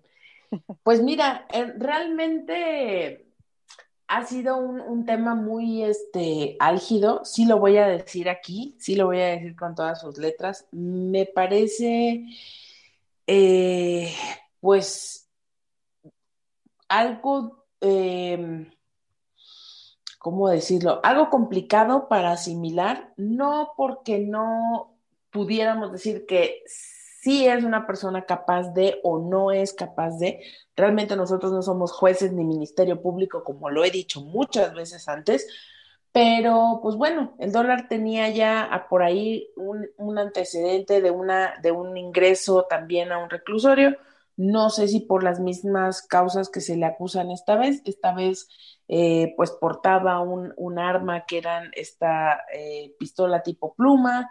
Por ahí también se le achacaba que llevaba una dosis de droga y eh, para su venta, ah, digo, es, es, lo que se, se, leyó en las noticias, y eh, que también traía dinero. Eh, yo esto lo digo a voz propia, eh, en algún momento yo platiqué con él de viva voz y él me comentaba que sus actividades eran eh, estar como estos, eh, tienen un nombre específico en el municipio que son estos como personas que, ajá, como, como que son personas que van y, y andan revisando, que andan pues checando estas eh, cuestiones de, de, pagos, de impuestos y todo este asunto. En pocas Entonces, palabras, que todo esté en orden, ¿no? Es correcto. Entonces, ahorita vienen tiempos de, vienen tiempos de, eh, pues vienen tiempos de cambios políticos, de, de cobros de ciertas situaciones con grupos delictivos y, y vamos, yo no lo conozco lo suficiente al señor para decir sí, sí es, no, no es, o sí tienen razón o lo están inculpando, en verdad no podría yo emitir un juicio de semejante naturaleza, pero eh, pues bueno, la situación es, es esa, que, que, fue detenido, que fue presentado ante los medios de comunicación como un presunto integrante de esta agrupación delictiva y pues eh, hay que esperar hay que esperar a ver qué es lo que ocurre. Obviamente él continúa eh, preso aún, eh, continúa en esta situación de, de pues de, todo lo que procede, supongo, en un, en un proceso de esta naturaleza. A mí realmente lo que me llama mucho la atención es que el medio compartió la noticia como pólvora el primer día y el segundo día, este, ah, es que ya vienen los tamales de la Candelaria y tan tan se acabó, ¿eh? No hubo más repercusión por parte de los, de los medios de prensa especializada de lucha libre que tanto molestan al señor Bambuchito en sus aposentos. Entonces, eh, pues ahí es cuando, cuando debería de salir el Sherlock Holmes que tienen o que deberían de tener todos los investigadores y o prensa especializada de lucha libre, porque pues yo no vi a nadie haciendo preguntas, yo no vi a nadie eh, poniendo el dedo en la llaga, no, ¿verdad? Esa parte es como, ay, pues pasó y vamos a esperar. Dani, pues, bueno, ¿cómo le hizo, que se pregunten eso? Si están más, están más al pendiente de los tryout de Naucalpan, por Dios. ¿Qué noticia le hizo, lo que decimos nosotros en los Márgaros. Le hizo más fiestas el, el, este, el, ¿cómo se llama? El comisionado de la Ciudad de México que anda pidiendo oraciones y dinero para el dólar. Háganme el chingado favor. Entonces, eh, es que no lo vieron ustedes, pero no, no es algo que dice la gente, ahí está en sus redes sociales, pidiéndole a Dios porque no le pase nada a su compañero y o carnalito. Entonces, la verdad es que sí, también fue algo que yo dije, este, avísenle a este señor que trabaja en la comisión y que si el dólar es su compañero, amigo, padrino, compadre, o lo que sea, pues tiene una investidura que respetar y creo que ahí es donde se separa lo profesional de lo que no lo es. Y por, por mejor que conozcas a la persona, por mejor que creas que la situación no es así o tiene un trasfondo, yo creo que un comisionado sí debe de detenerse a la primera en este tipo de declaraciones porque realmente creo que de por sí ya la comisión ya es, ya yo ya la siento como, como un viejito rengueando este, pues el fantasma, ¿no? Camina solo por la selva, porque yo la verdad es que no veo, no veo como por dónde, no, no veo ahí que metan en cintura a esta gente. Y lo veo súper. Pregunta para todos. ¿La detención del dólar o este tipo de situaciones, cómo afecta a la lucha libre? Joaquín. Híjole, pues de por sí, ¿no? La, la lucha libre eh, y como se ha dicho en este y en otros espacios, pues está considerado como el patito feo, ¿no? De los deportes. Eh, pero también está, y con esto, pues desde luego también queda, queda mal, que aunque también seamos honestos, te aseguro que de 10 personas, ¿cuántas van a, recordar, no? Te puedo asegurar que hoy en día quizá de 10, quizá 3 personas ubiquen a este personaje. Eh, digo, es, es, una pena, ¿no? Que, de esta manera o que, que se hable de la lucha libre en general eh, por este tipo de situaciones. Que no fue alguien tan mediático, porque no fue una, noticia nacional, o bueno, se dio la noticia, fue un tema de coyuntura, al menos en la zona metropolitana de, de, aquí de México, porque, porque se trata de una unión, o mejor dicho, de un grupo delincuencial, pues que de, los más eh, conflictivos, ¿no? Por decirlo de alguna manera. Pero específicamente del personaje no, no dijeron nada, o te puedo asegurar que los medios que dieron a conocer la noticia no, no conocían del todo que, que él fue o que se dedicó a la lucha libre. Sí, sí lo, sí lo mancho un poco, pero siendo honestos, o al menos desde mi perspectiva, creo que, que, que va más, sí, por la cuestión de, de qué grupo delincuencial es o del quién se trata, sino de, eh, y no tanto por, por el tema de, de, quién era o quién es el dólar en la lucha libre. Manu. Sí, yo, yo estoy de acuerdo con, con Joaquín. Los medios no lo presentaron como luchador, lo presentaron como dólar.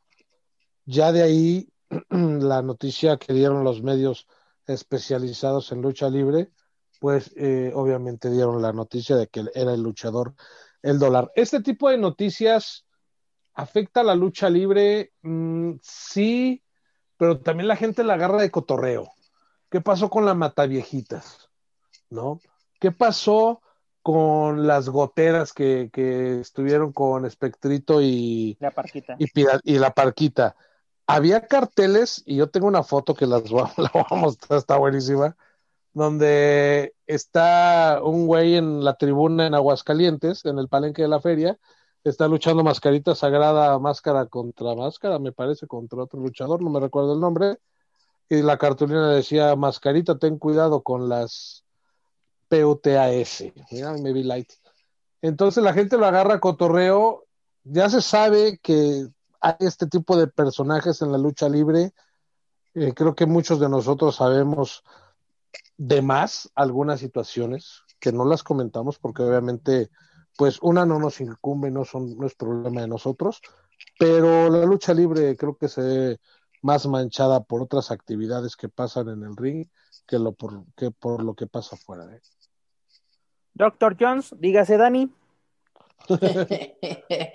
pues claro que la afecta, la afecta desde el punto de vista que quien, quien conoce al personaje, pues ya tiene estas referencias anteriores y quien no lo conoce, desgraciadamente su, en este momento una información como esta, pues eh, desgraciadamente y muchas de las veces pagan justos por pecadores, eh, en el aspecto de decir que mm, a lo mejor piensan, bueno, entonces todos los luchadores, que es lo que pasa también en, el medio de, de, lo artístico, el espectáculo, de entonces todos son drogadictos, entonces todos son no sé qué, cuando a lo mejor, pues bueno, no, no sabemos, o sea, emitir un juicio público respecto a si es o no culpable, respecto a si está o no con un grupo delictivo, respecto a si fue una revancha, respecto a si lo pusieron, respecto a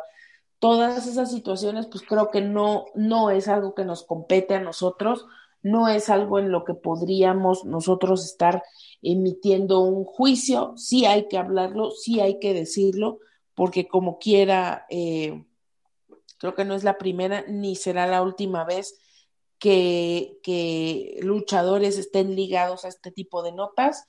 Entonces, pues bueno, solamente hay que esperar eh, alguna declaración sobre esta situación y ver cómo se va desarrollando conforme pasen los días, conforme pasan los meses, pero perdón que sea tan reiterativa, pero ahí sí eh, creo que eh, los comisionados deben de tener un límite respecto a, la, a, a, este tipo de publicaciones que me parecen total y absolutamente fuera de lugar. Dani, qué bueno que lo volviste a mencionar, lo de las redes sociales, porque es nuestro siguiente tema. Eh, estás hablando de un personaje en específico, estás hablando que tiene un puesto importante o por lo menos relevante. ¿Cómo se deben de comportar los luchadores en las redes sociales, no? Hoy en día está este tema como que en boga, ¿no? De porque ahora sí nuestro flamante gobierno quiere regularizar las redes sociales, ¿no? Sobre todo con las elecciones tan, tan próximas. Pero este tipo de, mensajes de que pues una persona está siendo vinculada con el crimen organizado y que una persona de este calibre salga a defenderlo, ¿cómo repercute en su trabajo? Pues totalmente, o sea, porque aquí no es Chana, Juana, Pedro y Pablo hablando por la comunidad ni por los de su colonia, él es representante de una comisión que de por sí maltrecha, yo creo que esto es, es una cuestión que, y lo, y lo peor, la manera en cómo lo hace, porque no dice a nombre propio, yo pido, ¿no? Sino son estas súplicas a Dios, por favor, cuídalo, por favor, eh, no sé qué, y es como de, bueno, o sea, este señor no sabe dónde está o lo que está haciendo, y si lo sabe, pues híjole, eh, pues dejan mucho menos margen para navegar entre la cordura y decir, bueno, podría ser esto o podría ser lo otro, ¿no? Realmente eh, hacen más daño que, que, bien al emitir este tipo de juicios, de, de este tipo de, cuestiones. Y si fuera algo personal, pues yo creo que tendría que hacerlo eh, no bajo, no bajo eh, pues una publicación que se le ligue a el trabajo que está cometiendo, Y, híjole, es un cuento de nunca acabar, de verdad. Eh, la pandemia, como dice el doc, nos trae vuelto locos a todos. Yo creo que este desafortunado caso es solamente uno de todos los que a diario vemos que meten la pata. Eh, saludos, lluvia.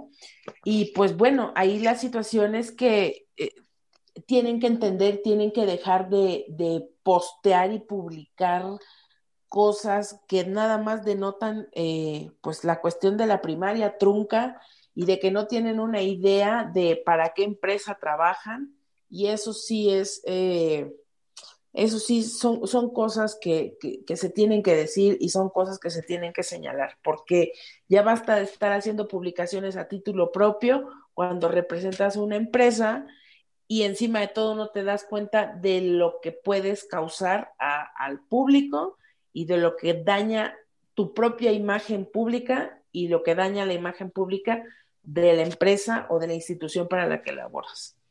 Es importante lo que comentas, Dani, ¿no? Porque en el caso específico tenemos a Lluvia, ¿no? De quien el fin de semana, si no me equivoco, Joaquín, sube una, una imagen, ¿no? Súper mal editada de ella, ¿no? Siendo toqueteada por este cantante mexicano Vicente Fernández, ¿no? Sabe, eh, para lo que nos escuchan fuera de, de México, pues este cantante tuvo una polémica en, días recientes porque realizó un, tocamiento a una fans, incluso hay video y todo. Y como que a, lluvia, a este elemento del Consejo Mundial se le hizo chistoso, ¿no? Subirse, como se dice, al tren del mame, así de que, jaja, a mí también me, que hay gente tan, tan, tan, tan chistoso, ¿no? Tan, eh, cosa más. Y así tan travieso. Tan travieso, esa es la palabra. Muchas gracias, Joaquín. Así como que, espérate, mi gente, no, no seas tan travieso, no seas tan goloso. Y sabemos que pues recapacitó o no sé qué haya pasado porque misteriosamente esa publicación ya no aparece, ¿no?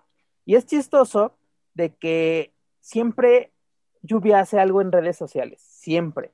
Primero su, su conspiración de que el COVID no existe, de que es algo planeado por los gobiernos del mundo, de así ya poniendo a los Illuminati, a los reptilianos, a todas estas conspiraciones, de que es para controlarnos.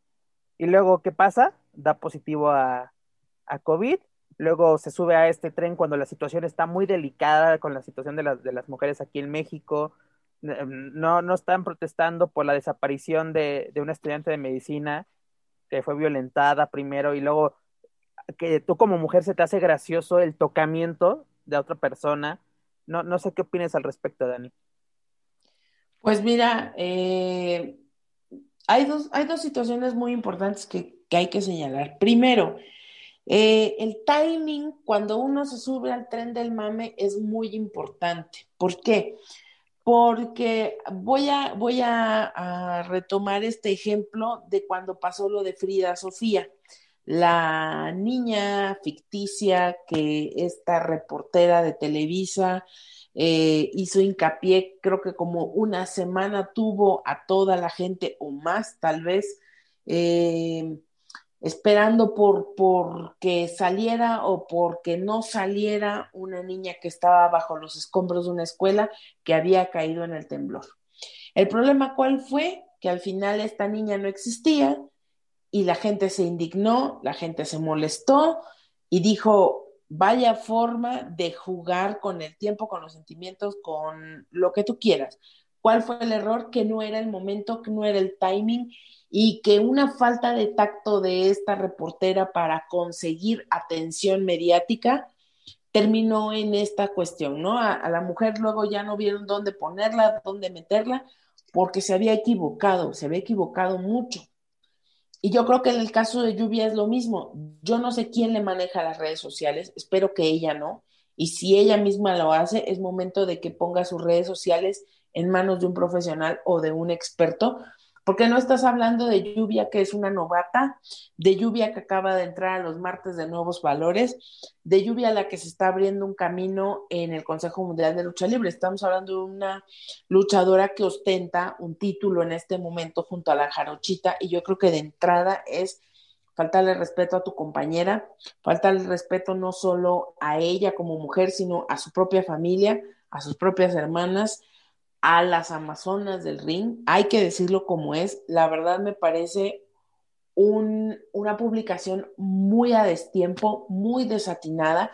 Eh, ella misma ha sufrido ciberbullying, ella misma y gente de su familia muy cercana ha sufrido de ciberacoso, han sido portadas de periódicos y revistas que se han metido y han lucrado con su propia intimidad.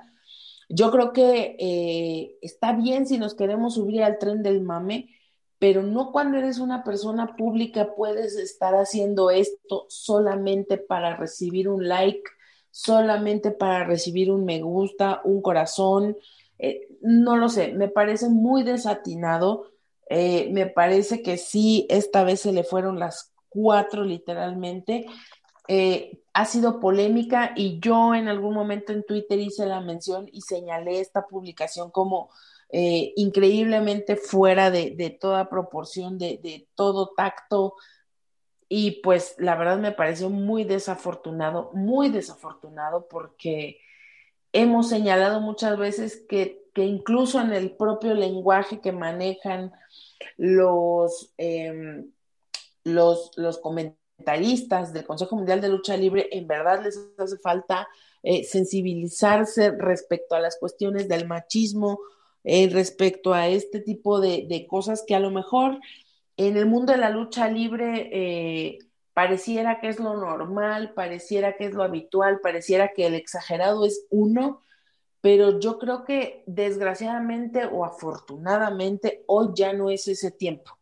O sea, hoy ya no es el tiempo de Paco Stanley que está humillando a diestra y siniestra a la gente del público. Hoy la gente del público tienes un personaje como este, lo cancela en dos minutos, ¿no? Entonces, yo creo que más bien tenemos que tener conciencia de cuál es el alcance nuestro como persona pública, en el caso de un luchador, de un luchador que está cobijado por una empresa de relevancia internacional, no puedes con esa ligereza, aunque te parezca chistoso, salir a hacer comentarios o a, subirte al tren del mame porque te parece divertido, porque no sé si no se da cuenta de este doble discurso, finalmente quien termina siendo agredida es ella misma, pero ella misma va y se pone en ese espacio. Entonces, muy desafortunado, creo que no era el momento, quizás hubiera dejado pasar un poco más de tiempo, habría sido chistoso.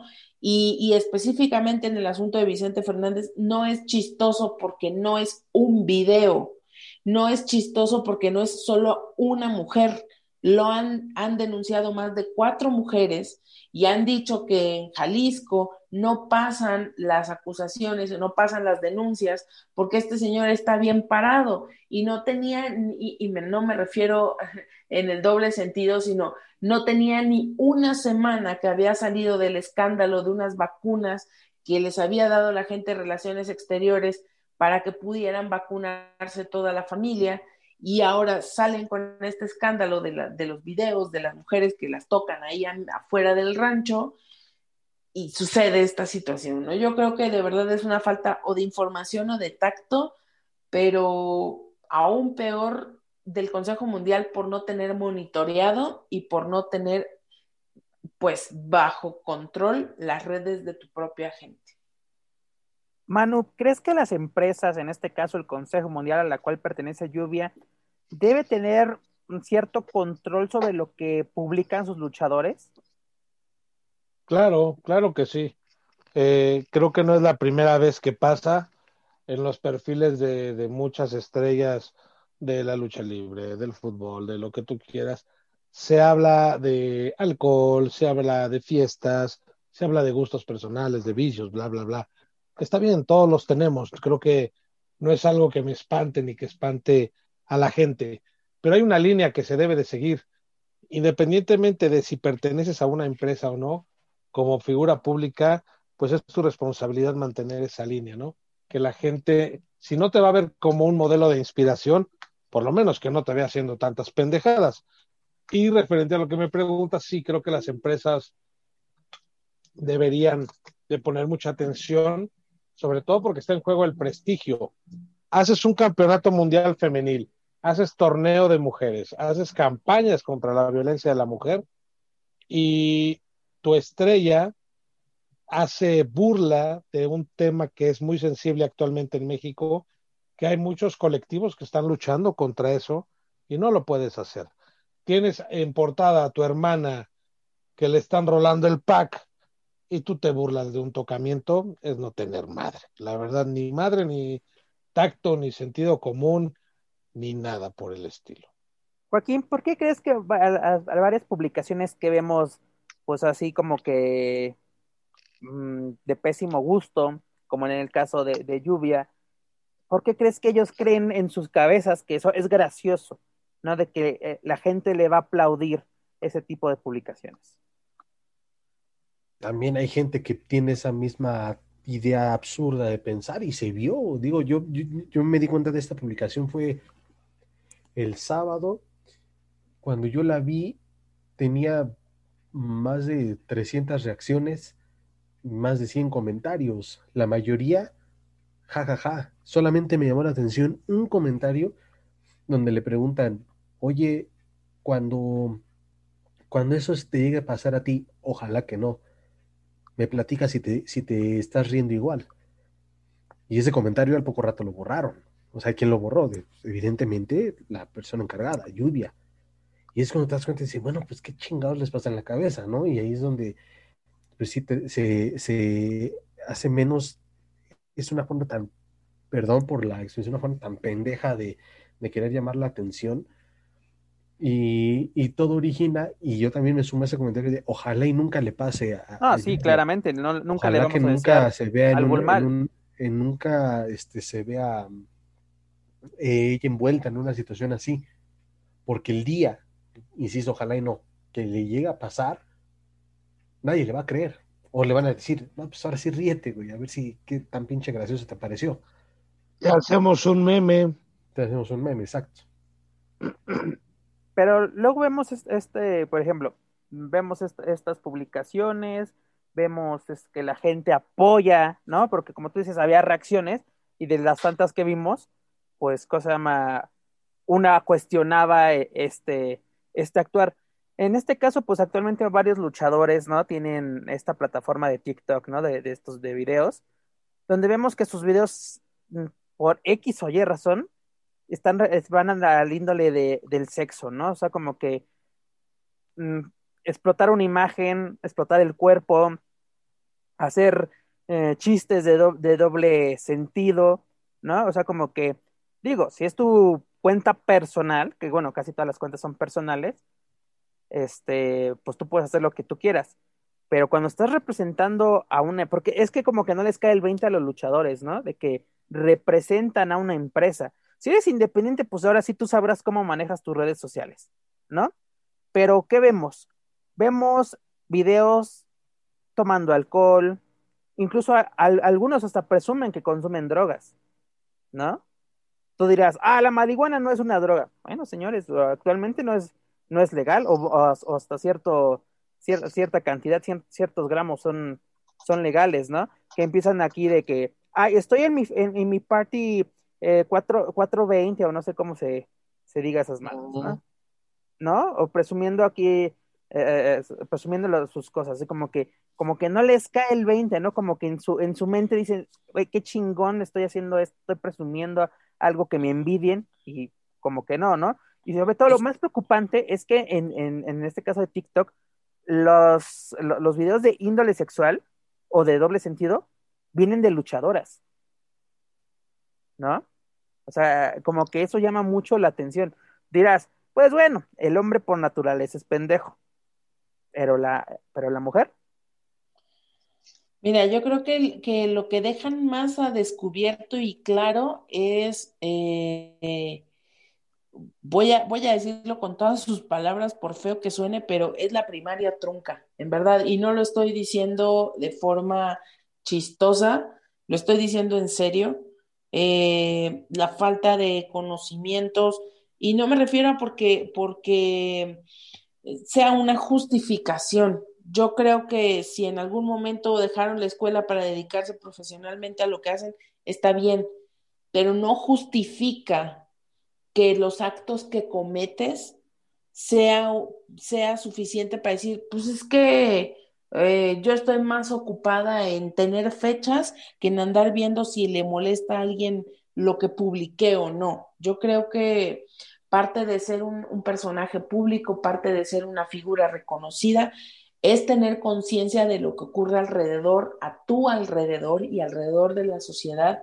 en la que te desarrollas o te desenvuelves. Entonces, eh, no es una excusa el decir, no estudió más que la prepa o no llegó hasta la secundaria. Yo creo que eso es justificar un comportamiento y en este caso, siendo mujeres, eh, de verdad, yo como mujer dentro de un vestidor de lucha libre también se los puedo decir, porque por ahí muchas... Eh, muchas páginas de internet decían que no critiques si no se ha subido nunca un ring a ver, yo no me subo al ring porque esa no es mi profesión y no necesito ir a demostrarle a nadie que tengo que hacer una rutina de lucha libre para saber que estoy hablando de, de eso. No sé si me explico, es decir, yo no tengo que, para hablar de economía y finanzas, yo no tengo que ser millonario para saber de qué demonios hablo. Pues tengo la instrucción, lo puedo decir, lo puedo ver. Tengo una cosa que le falla a mucha gente que se llama sentido común. Entonces, es esto lo que no podemos, no podemos dejar pasar. No se trata de tolerar o no comportamientos ocasionados por una falta de educación. Lo que creo es que ya basta de estar disculpando este tipo de conductas que no pasa de quitar una, una publicación, de que no se le sanciona de ninguna manera. Y no me refiero específicamente a lo que pasó con lluvia, me refiero a todo este tipo de publicaciones en los que hacen alusión a que se drogan, a que beben, a que son los más borrachos, a que se la pasan de fiesta. ¿Qué clase de futbolistas son cuando son luchadores? Es correcto, ¿no? Y además, luego se les olvida, o sea, es muy, pues así como que pongas a, tu hijo, ¿no? De que ah, eh, eh, el luchador va a ser tu modelo a seguir, ¿no? Pero también a los luchadores se les olvida que su público o su principal target son los niños, ¿no? Y tú no puedes pensar, ¿qué hace un niño en las redes sociales? sabemos que hay niños, ¿no? Sabemos que las reglas dicen que a partir de los 13, 14, no recuerdo bien, pero hay niños de 10, 11 años ya en Twitter, en, en TikTok, en todas las redes sociales. Y ves a tu ídolo promocionando su fiesta de marihuana, eh, este, ves a tu luchadora favorita insultando a otras mujeres, ¿no? Entonces, como que, ¿qué podemos esperar? En este caso, Joaquín, ¿cuál crees que en, el caso de Consejo Mundial, en el caso de AAA, ¿no? Estas empresas ya establecidas y que son los que mueven los hilos de la lucha libre mexicana, ¿qué podrían hacer al respecto? Pues lo que ya se comentó, este, regular. debe haber un manual así por parte así de cómo, cómo comportarte en las redes sociales? Híjole, es que no, no tanto es como un manual, ya lo decía Daniela, en ese sentido común, ¿no? Por, por quien abre una red social y quiere expresar de alguna otra manera, o porque hoy en día tienen mucho tiempo libre, tal vez algunos. Pero no, sí, sí es de ellos de tal manera es de, de sí, de, estar, en caso de las empresas, estar más al pendiente sobre todo si es, bueno, cuando es una página de seguidores y que está verificada y que tiene el nombre, por ejemplo, Lluvias MLL o, ah, no sé, eh, Taurus AAA, ¿no? En el caso de que Taurus sea exclusivo o hijo del vikingo AAA, en fin, como suele pasar con muchos. O, o como en Estados Unidos hay, hay, varios, ¿no? Este, que vienen con WWE o otros que wrestling, etcétera. Eh, en ese tipo de cosas sí debe de haber una regula, debe de haber una regulación por parte de las empresas o estar más al pendiente. Pero aquí no era una cuenta de, o no es una página de amigos, es una página personal a la que todo el mundo tiene acceso, pero pues ahí es de, ahí no sé qué tanto pueda hacer el, el consejo, que no dudo que sí se hayan enterado de, de esto, y pues si es de, pues casi casi quitarles el juguete de, a ver, no vas a, o sea, si Facebook no te sanciona, pues yo sí te, no puedes utilizar las redes sociales, pero a lo mejor eso puede ser muy extremista y puede detonar en otras en otros reclamos de que me están este, censurando, me están controlando, etc. Es que exacto, hay mucha diferencia entre libertad de expresión a libertinaje. Entonces, sí, entonces creo que por más de que las empresas eh, traten de, de, vigilar o como, como dijiste, de capacitar o qué, un manual, no, eso, es regular. Lo de menos, o regular, o darles un manual, no, lo de menos, porque últimamente les va a salir por un oído y les va a, este, va a entrar por un oído, va a salir por el otro y, se y van a hacer lo que, como hasta ahorita, lo que se les pega la gana. ¿Por qué? Porque son mis redes sociales. ¿Por qué? Porque nadie me va a decir de qué manera expresarme. Yo me expreso como quiero, chingada. A ver, a ver, a ver, pero, pero este, este tema sí yo lo he tocado muchas veces y no voy a quitar el dedo del renglón porque si tú, Chana, Juana, Pedro, Pablo, Pérez, López o como te apellides, sacas tu red social particular en la que tú eres la hija del vecino, y que a nadie le importa cómo te llamas porque por eso eres enmascarado y por eso cuidas tu nombre, ah, pues ahí haz lo que se te pegue la gana. Ahí publica si quieres tus calzones, los colores de la semana que los utilizas y, el, y dónde los tiendes y con qué, cómo se llama el jabón con el que los lavas. No hay problema, porque a eso solo va a tener acceso la gente a la que tú le permitas el acceso llámese tus amigos más cercanos, tu familia, etcétera. Pero aquí el problema es que nunca nos bajamos del personaje porque no entendemos cómo funciona el trabajar con un personaje que solo debería de tener vida o existir mientras estés arriba de un ring y nos llevamos ese personaje a la vida cotidiana, a la vida diaria en la que ya no queremos ser Chana Pérez, queremos ser la capa vengadora 24/7. El pedo de ser la capa vengadora 24/7 es que entonces compórtate como se comportaría la capa vengadora, no como se comporta Chana Pérez. Ese es el único problema. Además, te aseguro que, y te aseguro que, eh, bueno, en este, el caso que estábamos eh, platicando, y que no se nos haga raro de que seguramente recibió mensajes privados, este, entre de lo más light hasta los más, eh, mira, pues en tono de acoso, ¿no? Y ahí es donde luego salen a quejarse de, de, de ay, este, pues es que están, eh, ¿cómo se dice? Están, están acosando están acosando, están este, metiéndose demasiado con mi, con mi vida privada y la chingada. No, pues ahí sí coincido con Dani desde, oh, güey, tú le estás abriendo la puerta a todo mundo y pues ahora pues asumir las consecuencias. Pero es que exactamente no miden las consecuencias. Y te digo, ellos creen que, que, la libertad de expresión es lo mismo que libertinaje. Quieren hacer lo que se les da la gana, ¿no? De que yo publico lo que quiera, es mi red, mi, red social. Pero luego te, te enojas de que Twitter, Facebook o la que sea te cancelen 10, 15 días por escribir algo, ¿no? Porque piensas que puedes hacer lo que se te da la gana, cuando hay reglas que tienes que seguir. ¿Y qué me dicen de las que exhiben su cuerpo y lo venden? Boom. o sea, realmente esta, esta situación es, es muy complicada eh, creo que la única salida para las, em, para las personas que pertenecen a una empresa es que la empresa sea quien controle la parte de la red social pública. ¿sí? Si yo fuera Consejo Mundial de Lucha Libre, yo les digo a todos mis luchadores, van a sacar su red social, ok, pues va a ser Diamante Azul, Consejo Mundial de Lucha Libre, Lluvia, Consejo Mundial de Lucha Libre, y te vas a regir por estos lineamientos. Eh, nada de drogas, alcohol y, sexo, nada de violencia, nada de groserías. Compórtate como lo que eres, una estrella de la empresa seria y estable. Habla de tus fechas, habla de tus logros, sube tus máscaras, sube tus productos, haz lo que quieras siempre y cuando eh, esté dentro de estos lineamientos. Si quieres abrir tu, tu perfil como Ana González, digo, no sé si se llame así, no le estoy destapando, ¿eh? para que no empiecen ahí los amigos del bambuchito. Eh, si quieres abrir tu, tu, red social con tu nombre privado, no sé, y con tus amigos, pon lo que quieras. Y aún así, se filtran fotos de esos perfiles.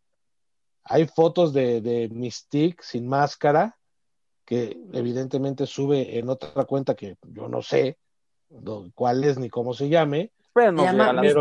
se, llama Mystic, sin máscara. no lo dudes, ¿eh? Entonces, la verdad es que este tema de las redes sociales siempre, de un tiempo acá, se ha vuelto muy complicado. El presidente ya quiere que le pida disculpas Twitter, eh, quiere hacer su propia red social. Eh, en, lugar de en, lugar de comportarse, o sea, eh, durante muchos años, y me salgo un poquito el tema de la lucha libre, durante muchos años el presidente se la pasó atacando y descalificando a sus adversarios, y ahora que le pegan, llora, ¿no? Ahora que le pegan con el chocoflán, sale la mujer y hace un desmadre. Y si les cancelan la, la cuenta de Twitter, es que Twitter no me deja tener libertad de expresión. Discúlpame, si tienes lenguaje que incita al odio, pues entonces aguántate. Igual con los luchadores, señores, pónganse en el papel que son, son luchadores, son estrellas, ejemplo para la niñez, para la juventud. Yo a mi hijo, honestamente, si ve el perfil de heroína y me dice, oye, quiero ser luchador, y yo le voy a decir, ah, ya sé por qué quieres ser luchador, no porque te guste la lucha libre, sino porque ya viste que está re bueno el desmadre, ¿no? La verdad. es correcto, mano, la verdad tienes mucha, mucha razón. Pero pues a ver qué, qué pasa con este tipo de, eh, de temas, perdón. Y la verdad, esto no se queda aquí, ¿no? no va a ser la primera ni la última vez que toquemos el tema relacionado de que alguien publicó una pendejada, porque esa es la, la palabra para definir lo, lo, que sucedió. Y pues a ver qué, qué cartas, ¿no? Sería interesante preguntarle a los encargados de redes sociales del consejo qué piensan al respecto, ¿no? De que, Igual hasta van a ser el departamento de redes sociales ya pues debería, deberían, creo yo que tienen uno, ¿no? O hay un encargado de, de, de este tipo de, pues, de, actividad. Honestamente no creo que lo haya, y te voy a decir por qué. Es decir, hay alguien que está encargado de la cuenta de, Consejo Mundial de Lucha Libre, pero no creo que como tal haya una persona que regule o revise esta situación, y si lo hay, pues le hacen falta ojos y tiempo para hacerlo, porque eh, recuerdo muy bien que cuando se estuvieron haciendo las transmisiones a través de Ticketmaster, eh, los comentarios, yo hacía comentarios en vivo en Twitter mientras sucedía la lucha y trataba yo de arrobar a los perfiles de los luchadores que estaban en ese momento eh, en el encuentro. Y había, bueno, con decirles, el que más risa me dio fue uno que todavía tenía la cuenta de AAA trabajando ya como estelar en el consejo. Entonces, dices, no te puedes permitir eso, no te puedes permitir que tu propia gente que está aquí, que sale en tus programas cada semana, tenga la cuenta oficial de una empresa que es tu rival. O sea, es como si yo contrato a Britney Spears para un comercial de la Pepsi y, y Britney, sus redes sociales dicen britney arroba coca-cola.com, o sea, Así, así, en ese, en ese nivel estamos. Desgraciadamente sí, Dani, la verdad. ¿Para qué te digo? ¿Para qué te digo que no? Pero bueno, Creo que nadie le ha puesto atención, perdón, Pep, nadie le ha puesto atención al alcance que tienen las redes sociales. O la repercusión que puede tener, creo yo. ¿No? Porque saben, saben el alcance porque es de wow, tengo cinco mil amigos en Facebook, ¿no? Porque incluso te digo que es estúpido de que se quejan de que, pero es mi Facebook personal, sí, pero tiene tu nombre de luchador. Si fuera tu Facebook personal, no, ni siquiera te tendríamos agregado porque no sabemos tu nombre. O si sabemos tu nombre, tenemos en eh, ah, sí, tenemos tu cuenta, pero no la, no la, no la revelamos. ¿no? Pero exactamente, no, no, no, no les cae el 20, y muchas veces, como yo les decía al principio, ¿no? De, de este tema. Tal vez en su cabeza es, está muy gracioso, lo tengo que compartir. Pero a la hora de, ahora sí, a la hora de la verdad es de como, como que no estuvo tan gracioso. Porque, ok, de 10 personas, 8 se rieron. Tú puedes decir, con que de los que se rieron, me importan. Pero esas dos personas que se, que se molestaron, puede ser que tenga repercusiones. Porque la verdad, si, si no hubiera nada de malo, esa publicación, esa publicación, perdón, seguiría en línea. No hubiera sido borrada. Así es. Pero en fin, señores, llegamos al final de esta emisión de Lucha Central Weekly en español mana de todo lo que tocamos, Laredo Kid, Royal Rumble, AAA, el dólar, las estupideces lluvia en redes sociales, ¿con qué te quedas? Que no quiero que hagan eventos en las zonas arqueológicas. Ah, sí, cierto. El mensaje, del doctor ya. Exacto. Y ya, no voy a decir nada más. Con eso me quedo. Perfecto. Manuel Extremo. Ay, bendita lucha libre, nunca dejas de sorprenderme. Yo me quedo con Kenny Omega contra Rush. Creo que abre el panorama para una triple manía muy interesante en caso de que se llegue a dar y si no, pues al menos ya nos hizo hacernos la chaqueta mental. Lamentable lo de lo del dólar, que la justicia haga su, su trabajo. Más lamentable lo de lluvia. Puedes, temer, puedes tener el humor más negro del mundo, pero no puedes eh, dejar de tener sentido común. Y creo que se nos fue lo de los tryouts de, de IWRG, pero como pues es intrascendente, pues así se queda. Mi estimado Joaquín Valencia. Pues mira, yo que soy de Naucalpan, a mí tampoco me interesa eso de los tryouts, pues coincido, ¿no? Pero a ver, a ver qué tal. Este, pues se inicia la temporada más, más interesante, la más importante del año en la WWE con Royal Rumble y pues a ver qué pasa con esta, con el desarrollo de las historias en camino a WrestleMania 37, aunque fíjate, me estaba acordando y hablando esto de los, de los eh, artistas invitados, cuando Justin Bieber sonaba para ir a WrestleMania 32 a cantar eh, este, American Beautiful o hacer un performance, Stone Cold le mandó un mensaje a través de redes sociales diciéndole, te presentas en WrestleMania y te voy a aplicar un stoner. Y hasta lo puso con un video animado del videojuego de WWE y se hizo una campaña tremenda en redes sociales y Justin Bieber no se presentó afortunadamente. ¿Por qué no retomarlo con el conejo malo? Diego, voy a, voy a iniciarlo, ¿no? Pero a ver, a ver, a ver qué tal nos va, pero Ojalá que, bueno. que, Dios te oiga. Que no se presente, que no sé, una faringitis, algo, lo que sea, pero que no se presente por amor de Dios. y de tal, además, pues, y dijo, son, ahora fueron temas bastante, pues sí, controversiales, ¿no? Eh, y, pero bueno, puedo decir que desafortunadamente es lo que eh, los temas que tenemos quizá a falta de, de, de, actividad semana tras semana en la lucha libre, pero no por eso no quiere decir que no sean importantes y que tengan que ser tratados, ¿no? Es pero correcto. bueno, este es, esto es, es con eso me quedo. Eh, y también ahí en próximas horas a ver qué, con qué nos, qué nos puede detallar Lucha Libre AAA con esta nueva alianza con la Sectur. Entonces, pues ahí pendientes de, de todos los espacios de eh, lucha central eh, para que la gente esté informada y pues como siempre un gustazo estar con todos ustedes y ya me voy porque me tengo que regresar a cuidar la carpa. Perfecto. Pues amigos, antes de retirarnos, retirarnos, perdón, los invito a que escuchen toda la programación de Lucha Central Podcast Network, entre ellos nuestro programa hermano, La Mesa de los Márgaros, con nuestros amigos Daniela Herrerías y Manuel Extremo. Recuerden verlos en vivo todos los miércoles en punto de las 10 de la noche, tiempo de la Ciudad de México, a través del fanpage de Facebook, La Mesa de los Márgaros. No se pueden perder este divertido y polémico podcast. Recuerden que pueden encontrar toda nuestra programación a través de Spotify, iTunes, Speaker y YouTube. Por favor, suscríbanse, clasifíquenos, pero sobre todo compártanlo a través de sus redes sociales para así poder llegar a más aficionados, amantes de la lucha libre, tanto en México como en otros países de habla hispana. También los invito a que sigan, que nos sigan a través de Facebook, Twitter, Instagram, YouTube. Búsquenos como Lucha Central. No olviden visitar nuestro sitio oficial, luchasal.com, para encontrar las noticias más relevantes del mundo luchístico, tanto en inglés como en español. Dani, espero que hayas tenido un feliz cumpleaños aquí en Weekly. Esperemos que cumplas muchos, muchos años más y que estos estén llenos de salud. Ay, muchas gracias, chicos. Lo disfruté a pesar de que pues, se la pasaron llevándome la contraria todo el programa. Está bien. Los quiero. Perdón por hacerte enojar, mi querida doctora Jones. Manu, muchas gracias por tu tiempo, gracias por ser parte de, de, las polémicas que aquí se arman, gracias por hacer enojar a Dani junto a nosotros, es lo más importante. Un placer. Joaquín, tarde pero seguro, esperemos. Como siempre.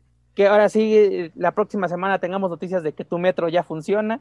Pues en teoría ah, ya a partir del 8 de febrero ya este, funciona, pero mira, la línea 3 desafortunadamente eh, con el prim primero o segundo día de, de, reactivación se incendió, o sea, se andaba incendiando la estación Miguel Ángel de Quevedo.